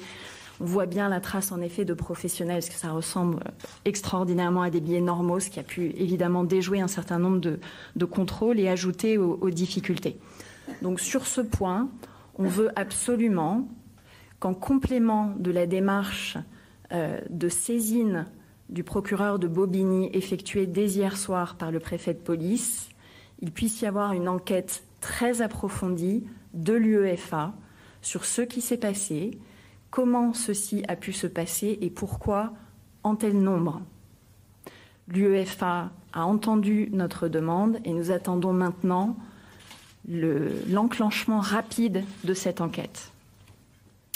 Le deuxième, euh, élément, c'est que j'ai demandé à mes services au préfet Michel Cadeau, qui est euh, le directeur de la DIGES, la délégation interministérielle à la gestion des événements sportifs, de rassembler de manière transparente, la plus exhaustive possible, l'ensemble des analyses qui ont été partagées ce matin, de façon à ce que sous dix jours, nous ayons une restitution tout à fait complète qui permettra de faire la lumière sur toutes les dimensions connues de notre côté de ce qui s'est passé. Je l'ai dit juste avant, il y aura encore quelques zones d'ombre à élucider par d'autres acteurs que nous, mais nous, nous rassemblerons l'ensemble des éléments qui sont en notre possession pour faire toute la restitution et la transparence sur ces événements regrettables de samedi soir. Le troisième élément, c'est que nous avons euh, la volonté, avec le ministre de l'Intérieur, dans une démarche aussi euh, globale et associant l'ensemble des parties prenantes, et notamment les organisateurs de grands événements, de renforcer le pilotage de ces grands événements. On a vu que nous devions nous améliorer, hein, a fortiori dans des matchs euh, à risque, sur certains aspects de la gestion des flux au sortir des transports, sur des zones de premier filtrage, de second filtrage. Nous avons également un chantier pour sécuriser qu'il y ait une systématisation de la billetterie électronique et pour faire en sorte aussi que nous ayons des moyens de prévenir les fraudes à cette billetterie. C'est tout à fait important, en même temps qu'on aura des modalités de, de renforcement de l'ordre public pour ces matchs à risque. Et puis le plus un, le plus un ne fait pas écho euh, aux événements de, samedi soir, mais plutôt à ceux d'hier soir, dont nous sommes euh, là aussi euh, tout à fait navrés de voir ces constats-là de, de, dérive de, supporters.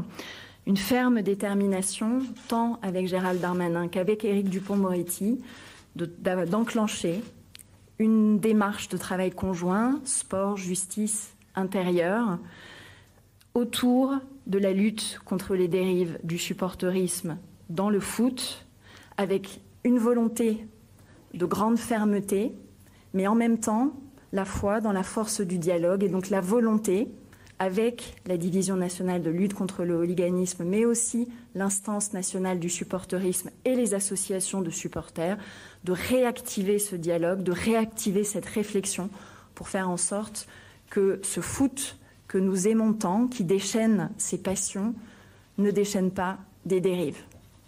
Je vous remercie de votre attention.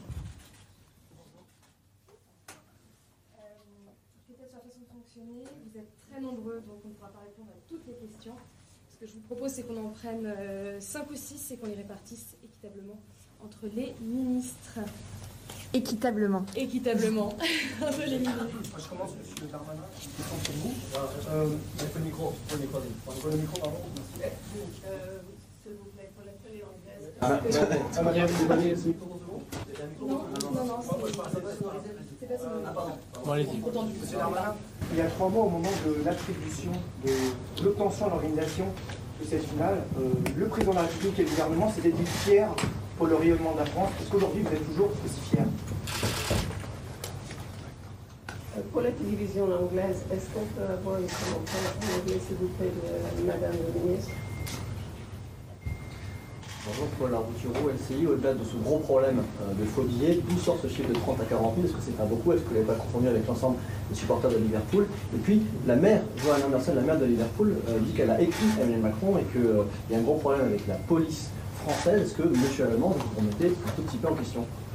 Sur ces faux billets, est-ce que vous pouvez nous dire, euh, vous êtes en capacité de nous dire si c'était euh, une fraude qui était organisée plutôt, ils appartenaient plutôt à des Britanniques ou plutôt à, comme la presse britannique semble le dire, à des locaux?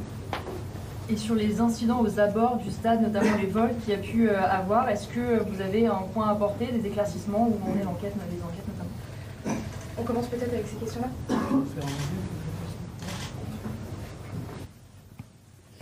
Euh, alors, sur la question de la fierté, non, euh, il n'y a pas de quoi être fier évidemment de ce qu'on a vu euh, samedi soir, parce que évidemment le sport est toujours une fête et que la fête a été en partie gâchée par le report évidemment de l'horaire du match, par les images que l'on a vues, par des agressions aussi violentes qu'il y a eu contre des stadiers, notamment un stadier qui a été très violemment pris à partie et qui est d'ailleurs blessé, et évidemment par les personnes qui ont été au gris, et notamment on pense aux je pense à des enfants qu'on a vus qui ont pu être avec du gaz lacrymogène gazé pour pousser les personnes en des grilles et qui évidemment n'est pas conforme à ce qu'on doit faire, bien évidemment.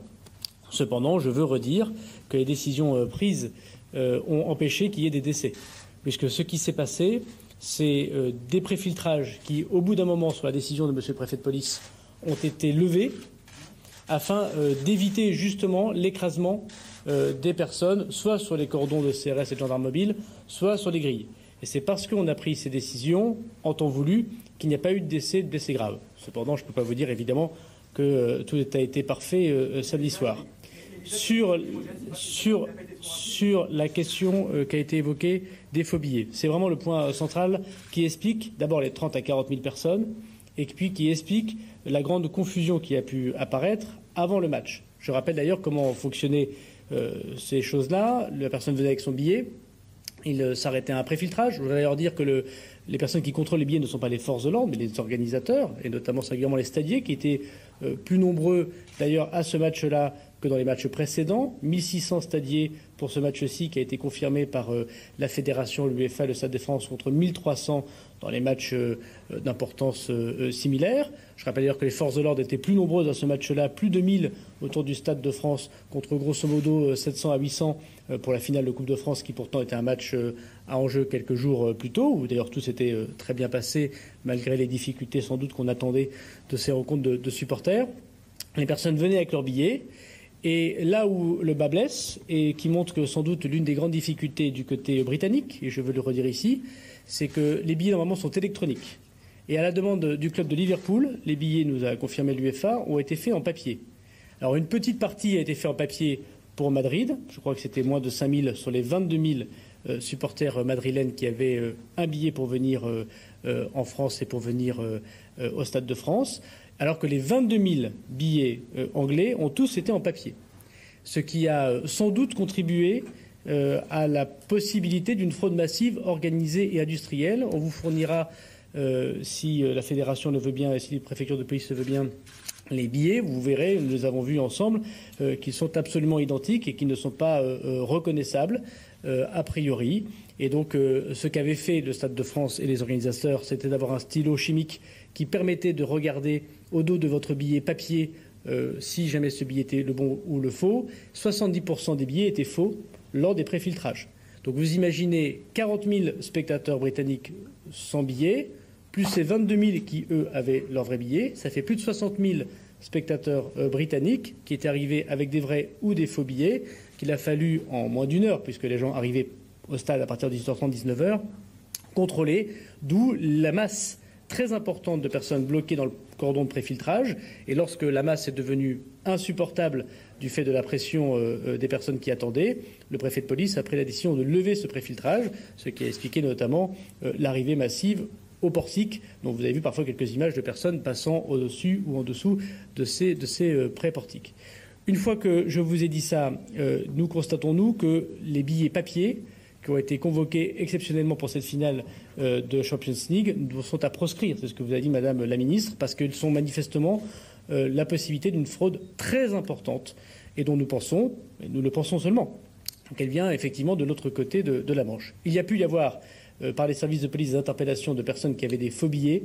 donc là, les services d'enquête joueront leur jeu pour voir d'où viennent ces faux billets. Parfois des gens qui avaient plus de 50 billets sur eux-mêmes, et donc sans doute des ventes. C'est parfois des vrais billets achetés puis revendus au marché noir, vous le savez bien. Et moi, je me réjouis que le préfet de police ait saisi le procureur de, de Saint-Denis pour qu'une enquête judiciaire ait lieu sur ces, sur ces billets qui, encore une fois, ont été sans doute faits de manière très euh, industrielle. Sur la question de la sécurité euh, que vous avez posée, il y a effectivement eu des incidents euh, importants. Il y a eu 77 interpellations indépendamment des intrusions dans le stade faites par les services de la préfecture de, police à Saint-Denis. il est trop tôt pour connaître exactement les suites judiciaires, mais une partie d'entre eux sont encore en, en garde à vue. J'aurai l'occasion mercredi euh, euh, prochain de réunir les services de police et Monsieur le préfet de, police sur la question spécifique de la délinquance autour du match de football, que ça recommence pas. Si je devais résumer la situation, on s'est beaucoup préparé au hooliganisme Euh, ces matchs étaient euh, à grand euh, enjeu, avec beaucoup de sujets d'ordre public, avec beaucoup de sujets évidemment du Ligan qui viendraient de l'autre côté de la Manche, vous le savez, et qui ont causé des morts, malheureusement très nombreux dans l'histoire du football et notamment du football anglais. Nous étions sans doute un peu moins préparés pour une délinquance qui a profité du chaos de ce préfiltrage. Euh, et de la grève du RERB dans une moindre mesure. Euh, toute conclusion sera tirée dès le match de vendredi euh, par une organisation sans doute à adapter par les services de police, ce que je ferai aujourd'hui. Je veux enfin dire, pour répondre à la question que vous avez posée à TF1, que Monsieur le préfet de police a tout, tout, tout mon soutien, qu'il a pris des décisions difficiles et c'est ces décisions qui ont sauvé la vie de certains supporters. Et donc je trouve assez bas et extrêmement déplacé d'attaquer non seulement les services de police, mais singulièrement le préfet de police. Madame la ministre n'a pas répondu, si vous me permettez. So, in, in English, I, I think what we want to outline is first the very deep convergence across all stakeholders this morning on the interpretation of what happened. Bien. Un premier euh, bilan de ce qui a été dit dans ce point presse du ministre de l'Intérieur, de la ministre des Sports. Aucune divergence d'interprétation de fond et le problème central, je pense qu'on peut le résumer en un mot pour euh, euh, l'exécutif et le ministre de l'Intérieur, ce sont les faux billets. C'est la fraude massive de faux billets industriels, c'est ça qui a provoqué tout ce chaos samedi soir. Guillaume Bigot. Ben, vous me les mots de la bouche. Effectivement, si on, est on essaie d'être un peu plus synthétique que ces deux personnages un peu mécanique, on a deux conclusions. La première, c'est que sans les Britanniques, s'il n'y avait pas eu de Britanniques, s'il n'y avait pas eu euh, de supporters anglais, on aurait assisté à une immense kermesse du vivre ensemble, euh, en plein cœur de la Californie. Vous savez, cette silicone voilée, ça aurait été oh. fantastique et formidable. Malheureusement, malheureusement, il y a eu des gens de Liverpool. Donc ça, c'était très grave. La deuxième conclusion, effectivement, c'est que je ne sais pas si vous avez déjà croisé des faux billets, mais moi j'en ai, j'en ai le sang glacé. Je pense que les faux billets peuvent dépouiller les gens, molester les gens, les voler, les vous attaquer. Êtes dans l'ironie, vous pensez quoi que c'est non, sincèrement, on a, assisté, on a assisté à, là à une communication qui est proprement surréaliste. Euh, on a quelque chose de totalement postmoderne, c'est-à-dire il n'y a pas d'action en amont, il n'y a pas d'action après la politique, le verbe politique, on sait bien que parler c'est agir en politique, mais il n'y a plus rien de performatif, c'est un verbe qui tourne complètement avide. Il vous a parlé des, interpellations, euh, des gardes à vue euh C'est vraiment euh, de la macronisation dans le texte, c'est-à-dire on comptabilise, on fait des tableurs Excel, on compte, on compte le réel, on est posé à côté du réel et on l'enregistre et on en fait une comptabilité. Et puis, on a un discours qui est formaté, communicant, euh, pour garder son sang-froid, pour dire qu'on maîtrise euh, le réel sur lequel on n'a strictement aucune prise. Et puis, surtout, surtout, la marque, la marque de fabrique du macronisme, c'est-à-dire on est vraiment très très dur avec les faibles et on est très faible avec les durs. Vous n'avez pas sans doute, vous n'avez sans doute pas la même lecture, euh, Philippe Doucet. Non. le jour où j'ai la même lecture que Guillaume Bigot. Alors, quelle est la vôtre? Vous aurez fait beaucoup de progrès. Non. Non, bon, il y a deux choses sais pas si on regarde d'un regard britannique, parce que c'est quand même les Britanniques les premiers concernés. Bon, déjà, la fabrique des faux billets, euh, qui les a fait Est-ce que c'est fait en France Est-ce que c'est fait en Grande-Bretagne Qui est la responsabilité de ça Qui revend les faux billets Donc, qui revend les faux billets donc, Et pourquoi on euh, n'est pas au courant Bon, et comment Et par ailleurs, enfin, franchement, il n'y a pas besoin d'avoir fait... Euh, tout le monde voit bien le niveau de, performance des photocopieuses, des scans et tout ça, pour se dire qu'il y a un moment donné maintenant dans les stades, et, encore plus demain, mais déjà aujourd'hui, hier, qu'il puisse y avoir ce dispositif-là, faire attention. Voler, donc ça, c'est une chose. Donc franchement, je trouve que c'est pas le niveau. Enfin, je pense toujours. Vous voyez, j'ai écouté en écoutant Gérald Darmanin, je pensais à un ministre japonais quand ils font des erreurs, le niveau d'excuses par rapport à ceux euh, qui ont été, euh, qui n'ont pas été mis en. Moi, je vous pose une question. Non, si, si, on leur pas demande de se flageller, on leur demande quand euh, on a un niveau de, de, bazar comme ça, on n'est pas obligé de prendre nos amis britanniques de cette manière-là. Vous débattez tout à l'heure. Est-ce que vous avez eu la réponse sur ceux qui ont été volés, pillés, raquettés? Non, bah, en gros, la réponse, c'est on revient vers vous en fin de semaine. Si j'ai bien compris le ministre, c'est. On va opposer des chiffres. On va opposer une enquête par rapport à ça. Bon. 85 gardés à vue. Et qu'ils n'étaient pas préparés. Si j'ai bien compris, ils n'étaient pas préparés. Sans doute. Franchement, sans doute. Franchement. C'est donc la raison pour laquelle ils ont accepté Ils ne sont pas préparés par rapport à ce type de sujet. Ils savent très bien que dans ce type d'événement massif, il peut y avoir un certain nombre de délinquants qui viennent essayer de se glisser euh, dedans. Enfin, il n'y a pas un fait politique. Complètement, on entend ça, mais on a honte. Moi, j'ai honte et j'ai envie de présenter mes excuses aux Espagnols, aux Anglais, en disant mais c'est, on n'est pas tous pareils, on ment pas tous de la même manière. Parce qu'il y a euh, le ministre de la, la, la ministre des Sports dit il n'y a pas eu de victime. Il y a une réponse qu'on va écouter et juste après on vous écoute.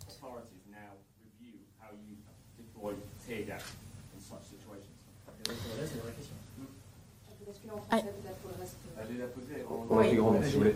Euh, c'est la doctrine du maintien de l'ordre qui est, euh, qui est pointée une nouvelle fois du doigt. Est-ce que cette doctrine sera utilisée pour la Coupe du Monde de rugby et surtout pour les JO Et euh, on n'a pas entendu un mot sur, pour les familles ou les enfants qui ont reçu du gaz. On a vu beaucoup de vidéos sortir sur les réseaux sociaux.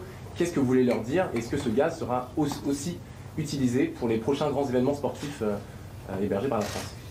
D'abord, la doctrine de maintien de l'ordre français a permis d'éviter des morts et des blessés euh, samedi au Stade de France. Euh, c'est un premier point. Deuxièmement, la comparaison avec la Coupe du Monde de rugby ou les Jeux Olympiques me paraît euh, assez disproportionnée, sachant qu'il n'y a manifestement que dans le football, et singulièrement que dans le football avec certains clubs anglais, qu'il y a ces événements. Je rappelle que la France a organisé de très nombreux matchs de rugby et de football à très haut niveau ces derniers jours, ces dernières semaines, ces derniers mois, sans aucune difficulté, et même avec des euh, clubs français dont parfois il y a de grandes difficultés, et c'était notamment le cas de la finale de Coupe de France quelques jours plus tôt, il n'y a pas eu euh, ces difficultés que nous avons constatées là. Je rappelle d'ailleurs malheureusement que Liverpool-Tottenham en 2019 à Madrid a posé exactement les mêmes problèmes. Qu'une finale à Wembley, il y a quelques années de ça, a posé exactement les mêmes problèmes. Donc comportement, désorganisation et faux billets organisés avec notamment, je le rappelle, l'entraîneur de Liverpool qui, il y a quelques jours, c'est public, a appelé à venir en France pour les supporters, même non munis de billets. Donc nous sommes retrouvés avec des dizaines de milliers de supporters euh, britanniques, dont une partie d'entre eux avaient tout à fait respecté les règles, avaient acheté des billets, ou alors s'étaient mis dans les fan zones.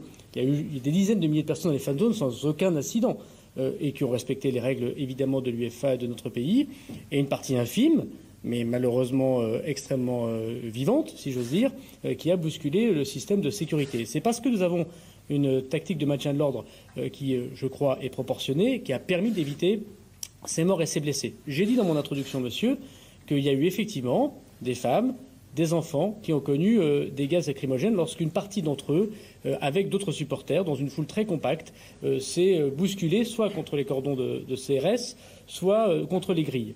Et que pour relever, si j'ose dire, de l'espace afin que les gens ne meurent pas écrasés, il a été fait euh, l'objet effectivement des gaz lacrymogènes. Moi, j'ai l'occasion de dire tous mes regrets. Le préfet de police l'a également fait publiquement pour ces personnes. Alors, j'ai constaté dans la même vidéo que les CRS, comme les gendarmes mobiles, étaient intervenus très très vite auprès des jeunes filles, euh, des jeunes garçons ou des femmes lorsqu'elles avaient connu ces gaz lacrymogènes et qu'effectivement, c'est tout à fait euh, euh, anormal que cela ait pu, ait pu arriver. J'ai vu une autre vidéo où j'ai vu un policier de la préfecture de police utiliser de manière non proportionnée son gaz lacrymogène. J'ai le jour même appelé M. le préfet de police et je sais, puisqu'on aura une réunion mercredi, que si on doit prendre des sanctions pour ces personnes qui n'utilisent pas dans de bonnes conditions euh, le gaz lacrymogène, évidemment que des sanctions doivent être prises. Mais l'immense majorité du millier de policiers et de gendarmes qui étaient présents euh, samedi soir, dans des conditions parfois de grande confusion, mais aussi les 5000 policiers qui étaient en train de garder les fan zones, euh, une au cours de Vincennes, une à Saint-Denis, puis les Champs-Élysées. Euh, ont tenu, je crois, euh, leur rôle euh, dans une déontologie que je n'ai pas du tout à remettre en cause. Encore une fois, si nous devons, Madame la ministre a dit, tirer des conclusions sur l'organisation des grands événements qui arrivent, la Coupe du Monde de rugby et les Jeux Olympiques, nous le ferons. Il y a des questions d'urbanisme autour du Stade de France pour le RERD, il y a des questions de barriérage, il y a des questions de billets électroniques, il y a aussi évidemment des questions de délinquance et il faut en tirer des, des conclusions. Je pense que la comparaison de la venue de clubs de football anglais sur notre sol avec ce qui se passe au rugby et qui s'est démontré euh, de façon très positive il y a quelques jours, ou ce qui se passe dans d'autres disciplines sportives n'est pas au rendez-vous. C'est la dernière, c'est la dernière Comment question. On peut, on peut, on peut dire qu'on a évité des morts alors que aussi euh, la répression qu'il a pu y avoir avec des tirs de, euh, avec du gaz a pu faire, faire des, des, des- de la panique et des gens ont pu être écrasés aussi. C'est un fait objectif, euh, monsieur, et tout le monde l'a constaté, et tout le monde a remercié UEFA, Fédération française de football, euh, maire de Saint-Denis. Il l'a d'ailleurs fait euh, publiquement, il n'est pas de notre bord politique, euh, comme chacun sait. Euh, L'organisation et le travail des forces de police. Pour avoir été sur place, euh, je peux témoigner du fait que sans les décisions prises par la police, par le préfet, il y aurait eu euh, sans doute des morts par écrasement. Vous avez parlé de 14 interpellations à l'intérieur du stade. C'est vraiment la dernière question. C'est vraiment la dernière question. dans l'ensemble C'est vraiment la dernière total question. Alors, il y a eu, il y a eu 29 interpellations autour et dans le stade, dont 11 pour intrusion. La moitié de ces interpellations concernent des citoyens britanniques. Il peut y avoir des supporters de Liverpool, de Real Madrid qui sont par ailleurs pas britanniques. Bon, mais si on regarde les nationalités, la moitié des interpellations à Saint-Denis, au Stade de France, étaient des Britanniques. Par ailleurs, il y a eu en plus 77 interpellations sur la commune de Saint-Denis, mais en lien direct avec les actes de délinquance euh, qui a été évoqué par votre collègue. Évidemment, là, il ne s'agit pas de citoyens britanniques. Est-ce que vous Est-ce que avez un exemple de faux billet à nous montrer Madame le ministre des Sports pourra vous passer ça, j'imagine. C'était connu de tous? Comment réagit Emmanuel Macron face à ce fiasco Dernière question importante. Comment il a réagi? Là Nous sommes là pour répondre à vos questions et pas pour parler au nom du président de la République. Apparemment, il y aurait des déduire quand vous êtes responsable aussi à RERD. Il y avait d'autres points. Pourquoi la police, par exemple, n'a pas aiguillé le public, dont les Anglais? C'était pas un gros problème de- des services d'ordre français? Si la ministre le permet, il y a effectivement le sujet, un des sujets qui a compliqué avec les phobies et la masse euh, de population euh, supplémentaire, euh, la venue des supporters, quels que soient ces supporters d'ailleurs, parce que les Espagnols ont aussi pris le RERD, mais je voudrais constater qu'il n'y a eu aucun problème du côté espagnol avec le même nombre de billets vendus. C'est quand même un point, me semble-t-il, important. C'est que la grève du RERB a limité le nombre de trains et par ailleurs les messages lancés par tout le monde, par la RATP, euh, par nous-mêmes, euh, par l'UEFA, par la fédération, étaient de prendre d'autres moyens de transport, d'où l'écart. Donc je rappelle d'ailleurs que les 160 cars alloués pour les Britanniques, seuls un tiers d'entre eux sont venus organisés en cars, alors que les 140 cars organisés pour le Real Madrid, c'est 140 cars qui sont arrivés au Stade de France. Donc euh, par ailleurs, la désorganisation de l'arrivée des supporters britanniques par leur club a compliqué le flux. Ils ont plus pris le RER et la ligne 13 aussi, mais le RERD. Le RERD a, si vous l'avez déjà pris, comme difficulté arrivant au Stade de France, d'avoir des passages plus étroits que le RERB. Donc c'est sûr que la grève de RATP n'a pas aidé à cette situation. Et dans un monde, si j'ose dire, normal, où les 80 000 spectateurs du Stade de France arrivent normalement parce que seuls les 80 000 viennent au stade, les choses auraient dû euh, bien fonctionner. La difficulté, c'est qu'il y a eu 40 000 personnes de plus par ce RER et par cette ligne 13. Ça, ce sont les chiffres des transports publics. C'est aussi comme ça qu'on arrive à documenter, indépendamment des images de vidéosurveillance qu'on a vues, des contrôles faits par le préfiltrage, qu'il y a eu 40 000 personnes de plus que les 80 000 personnes du Stade de France. Et donc, effectivement, il y a eu un, un- un- un- Un engorgement. très important. euh, et c'est pour cela que le préfet de, de police a pris soin de lever les préfiltrages lorsqu'il a vu que ces engorgements étaient euh, trop importants. Est-ce que pour la suite, euh, c'est ce qu'a dit Madame la Ministre, notamment par le travail que fera le préfet Cadeau, et notamment en vue d'autres événements du Stade de France, s'il devait y avoir, euh, je ne sais pas, un attentat sur la ligne B, ou un arrêt euh, bru- brutal par attaque cyber ou attaque électrique du RERB, et que tout le monde se reportait vers le RERD, est-ce qu'on est prêt? Manifestement, on n'est pas tout à fait prêt, et tant l'urbanisme du Stade de France, le système de circulation, que le système de barriérage du Stade de France, que l'organisation de- de- de- des flux mérite d'être vue pour les prochains matchs à coup sûr. Tenu de la grève, est-ce qu'il n'aurait pas fallu réagencer le système de fouille mettre Plus de fouilles de l'autre côté, est-ce qu'il n'aurait pas fallu faire ça? C'est ce qui a été fait, mais personne ne pouvait prévoir les 30 à 40 000 euh, faux billets. Enfin, on ne sait pas si on a 30 ou 40 000, en tout cas la proportion extrêmement importante de spectateurs qui, peut-être de bon gré ou de mauvais gré, se sont présentés avec des billets qui n'étaient pas des vrais. La grande, la grande difficulté, encore une fois, comprenez-le, c'est l'arrivée non pas de 80 000 personnes au Stade de France, mais manifestement de 120 000, tous concentrés côté britannique, puisqu'il n'y a eu aucun problème dans les tribunes qui n'étaient pas euh, ni espagnoles ni britanniques, et aucun problème dans les tribunes espagnoles, avec des billets qui n'étaient que papier, alors que d'habitude ce sont des billets électroniques, dont 70% étaient des faux. Voilà, 70% euh, de 62 000 personnes, ça fait beaucoup. Et donc une fois présentés, ces gens ne pouvaient pas faire demi-tour, par exemple, et il y avait dans ces personnes des faux billets des femmes, des enfants qui avaient également des billets. Il n'y avait pas que des spectateurs euh, hommes pour lesquels on pourrait faire de l'ordre public et d'autres qu'on pourrait euh, distinguer, bien évidemment. Ce qui explique en grande partie la difficulté, la confusion auxquelles ont eu affaire d'abord les organisateurs, puis les forces de police. Merci beaucoup. On va s'arrêter là. Merci à vous. Est-ce qu'on peut poser une question à M. Lallemand ou il va rester muet on va résumer, on va résumer euh, cette euh, prise de parole. Donc, ce que je dis tout à l'heure, la fraude massive de faux billets, hein, ce qu'a dit le ministre de l'Intérieur. Et puis, bon, c'est la faute aux Anglais. Bien sûr. Vraiment, c'est ce qu'il a dit. Il a maintenu sa ligne de conduite sur les supporters anglais. Euh, c'est toujours bien passé quand c'était pas un match avec l'Angleterre. Voilà. Il a voulu jouer sur le fantasme du hooliganisme. Et s'il y avait des hooligans, il y aurait eu des morts pour de vrai. Il explique que c'est du supporterisme, alors que ça n'a rien à voir avec le foot, c'est des faits de société. Et ils ont quand même précisé qu'il n'y a pas eu de victimes et qu'ils avaient été le plus grave. Donc, je sais pas, des gens qui sont lynchés, dépouillés, qui repartent tout nus, euh, qui sont traumatisés, je ne sais pas comment on appelle ça. Donc je pense que si vous voulez déclencher une guerre avec les Anglais, il ne pouvait pas mieux s'y prendre.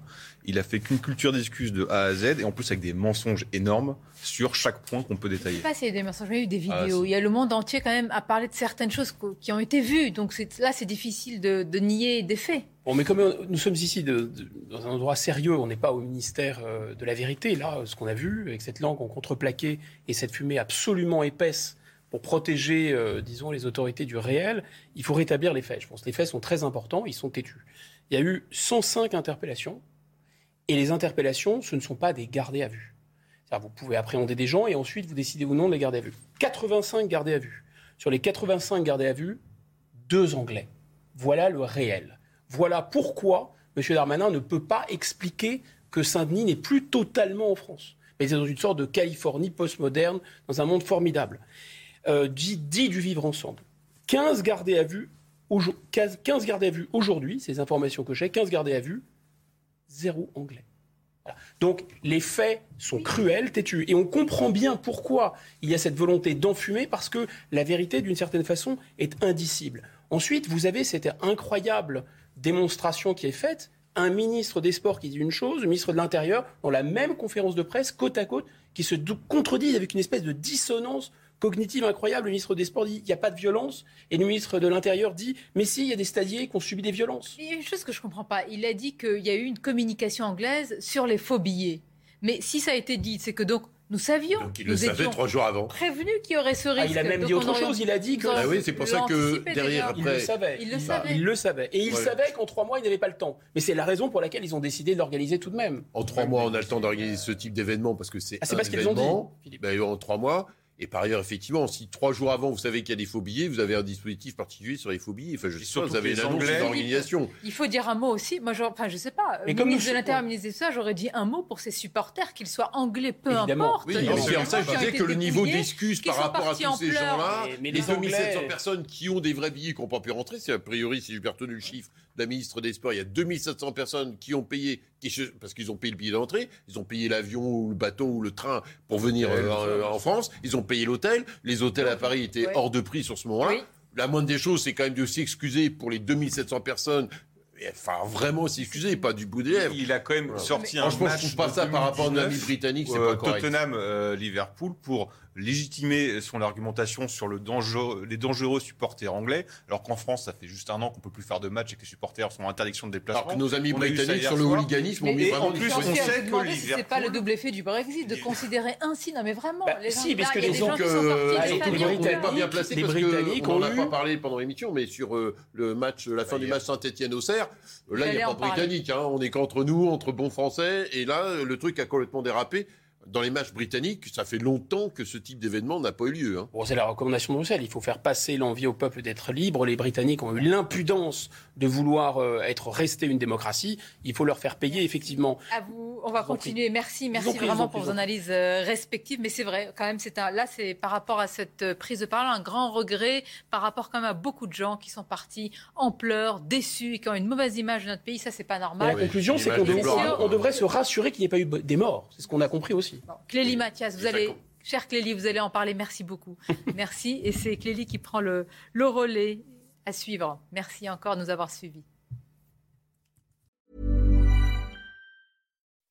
When you make decisions for your company, you look for the no-brainers. If you have a lot of mailing to do, stamps.com is the ultimate no-brainer. Use the stamps.com mobile app to mail everything you need to keep your business running with up to 89% off USPS and UPS. Make the same no-brainer decision as over 1 million other businesses with stamps.com. Use code PROGRAM for a special offer. That's stamps.com, code PROGRAM.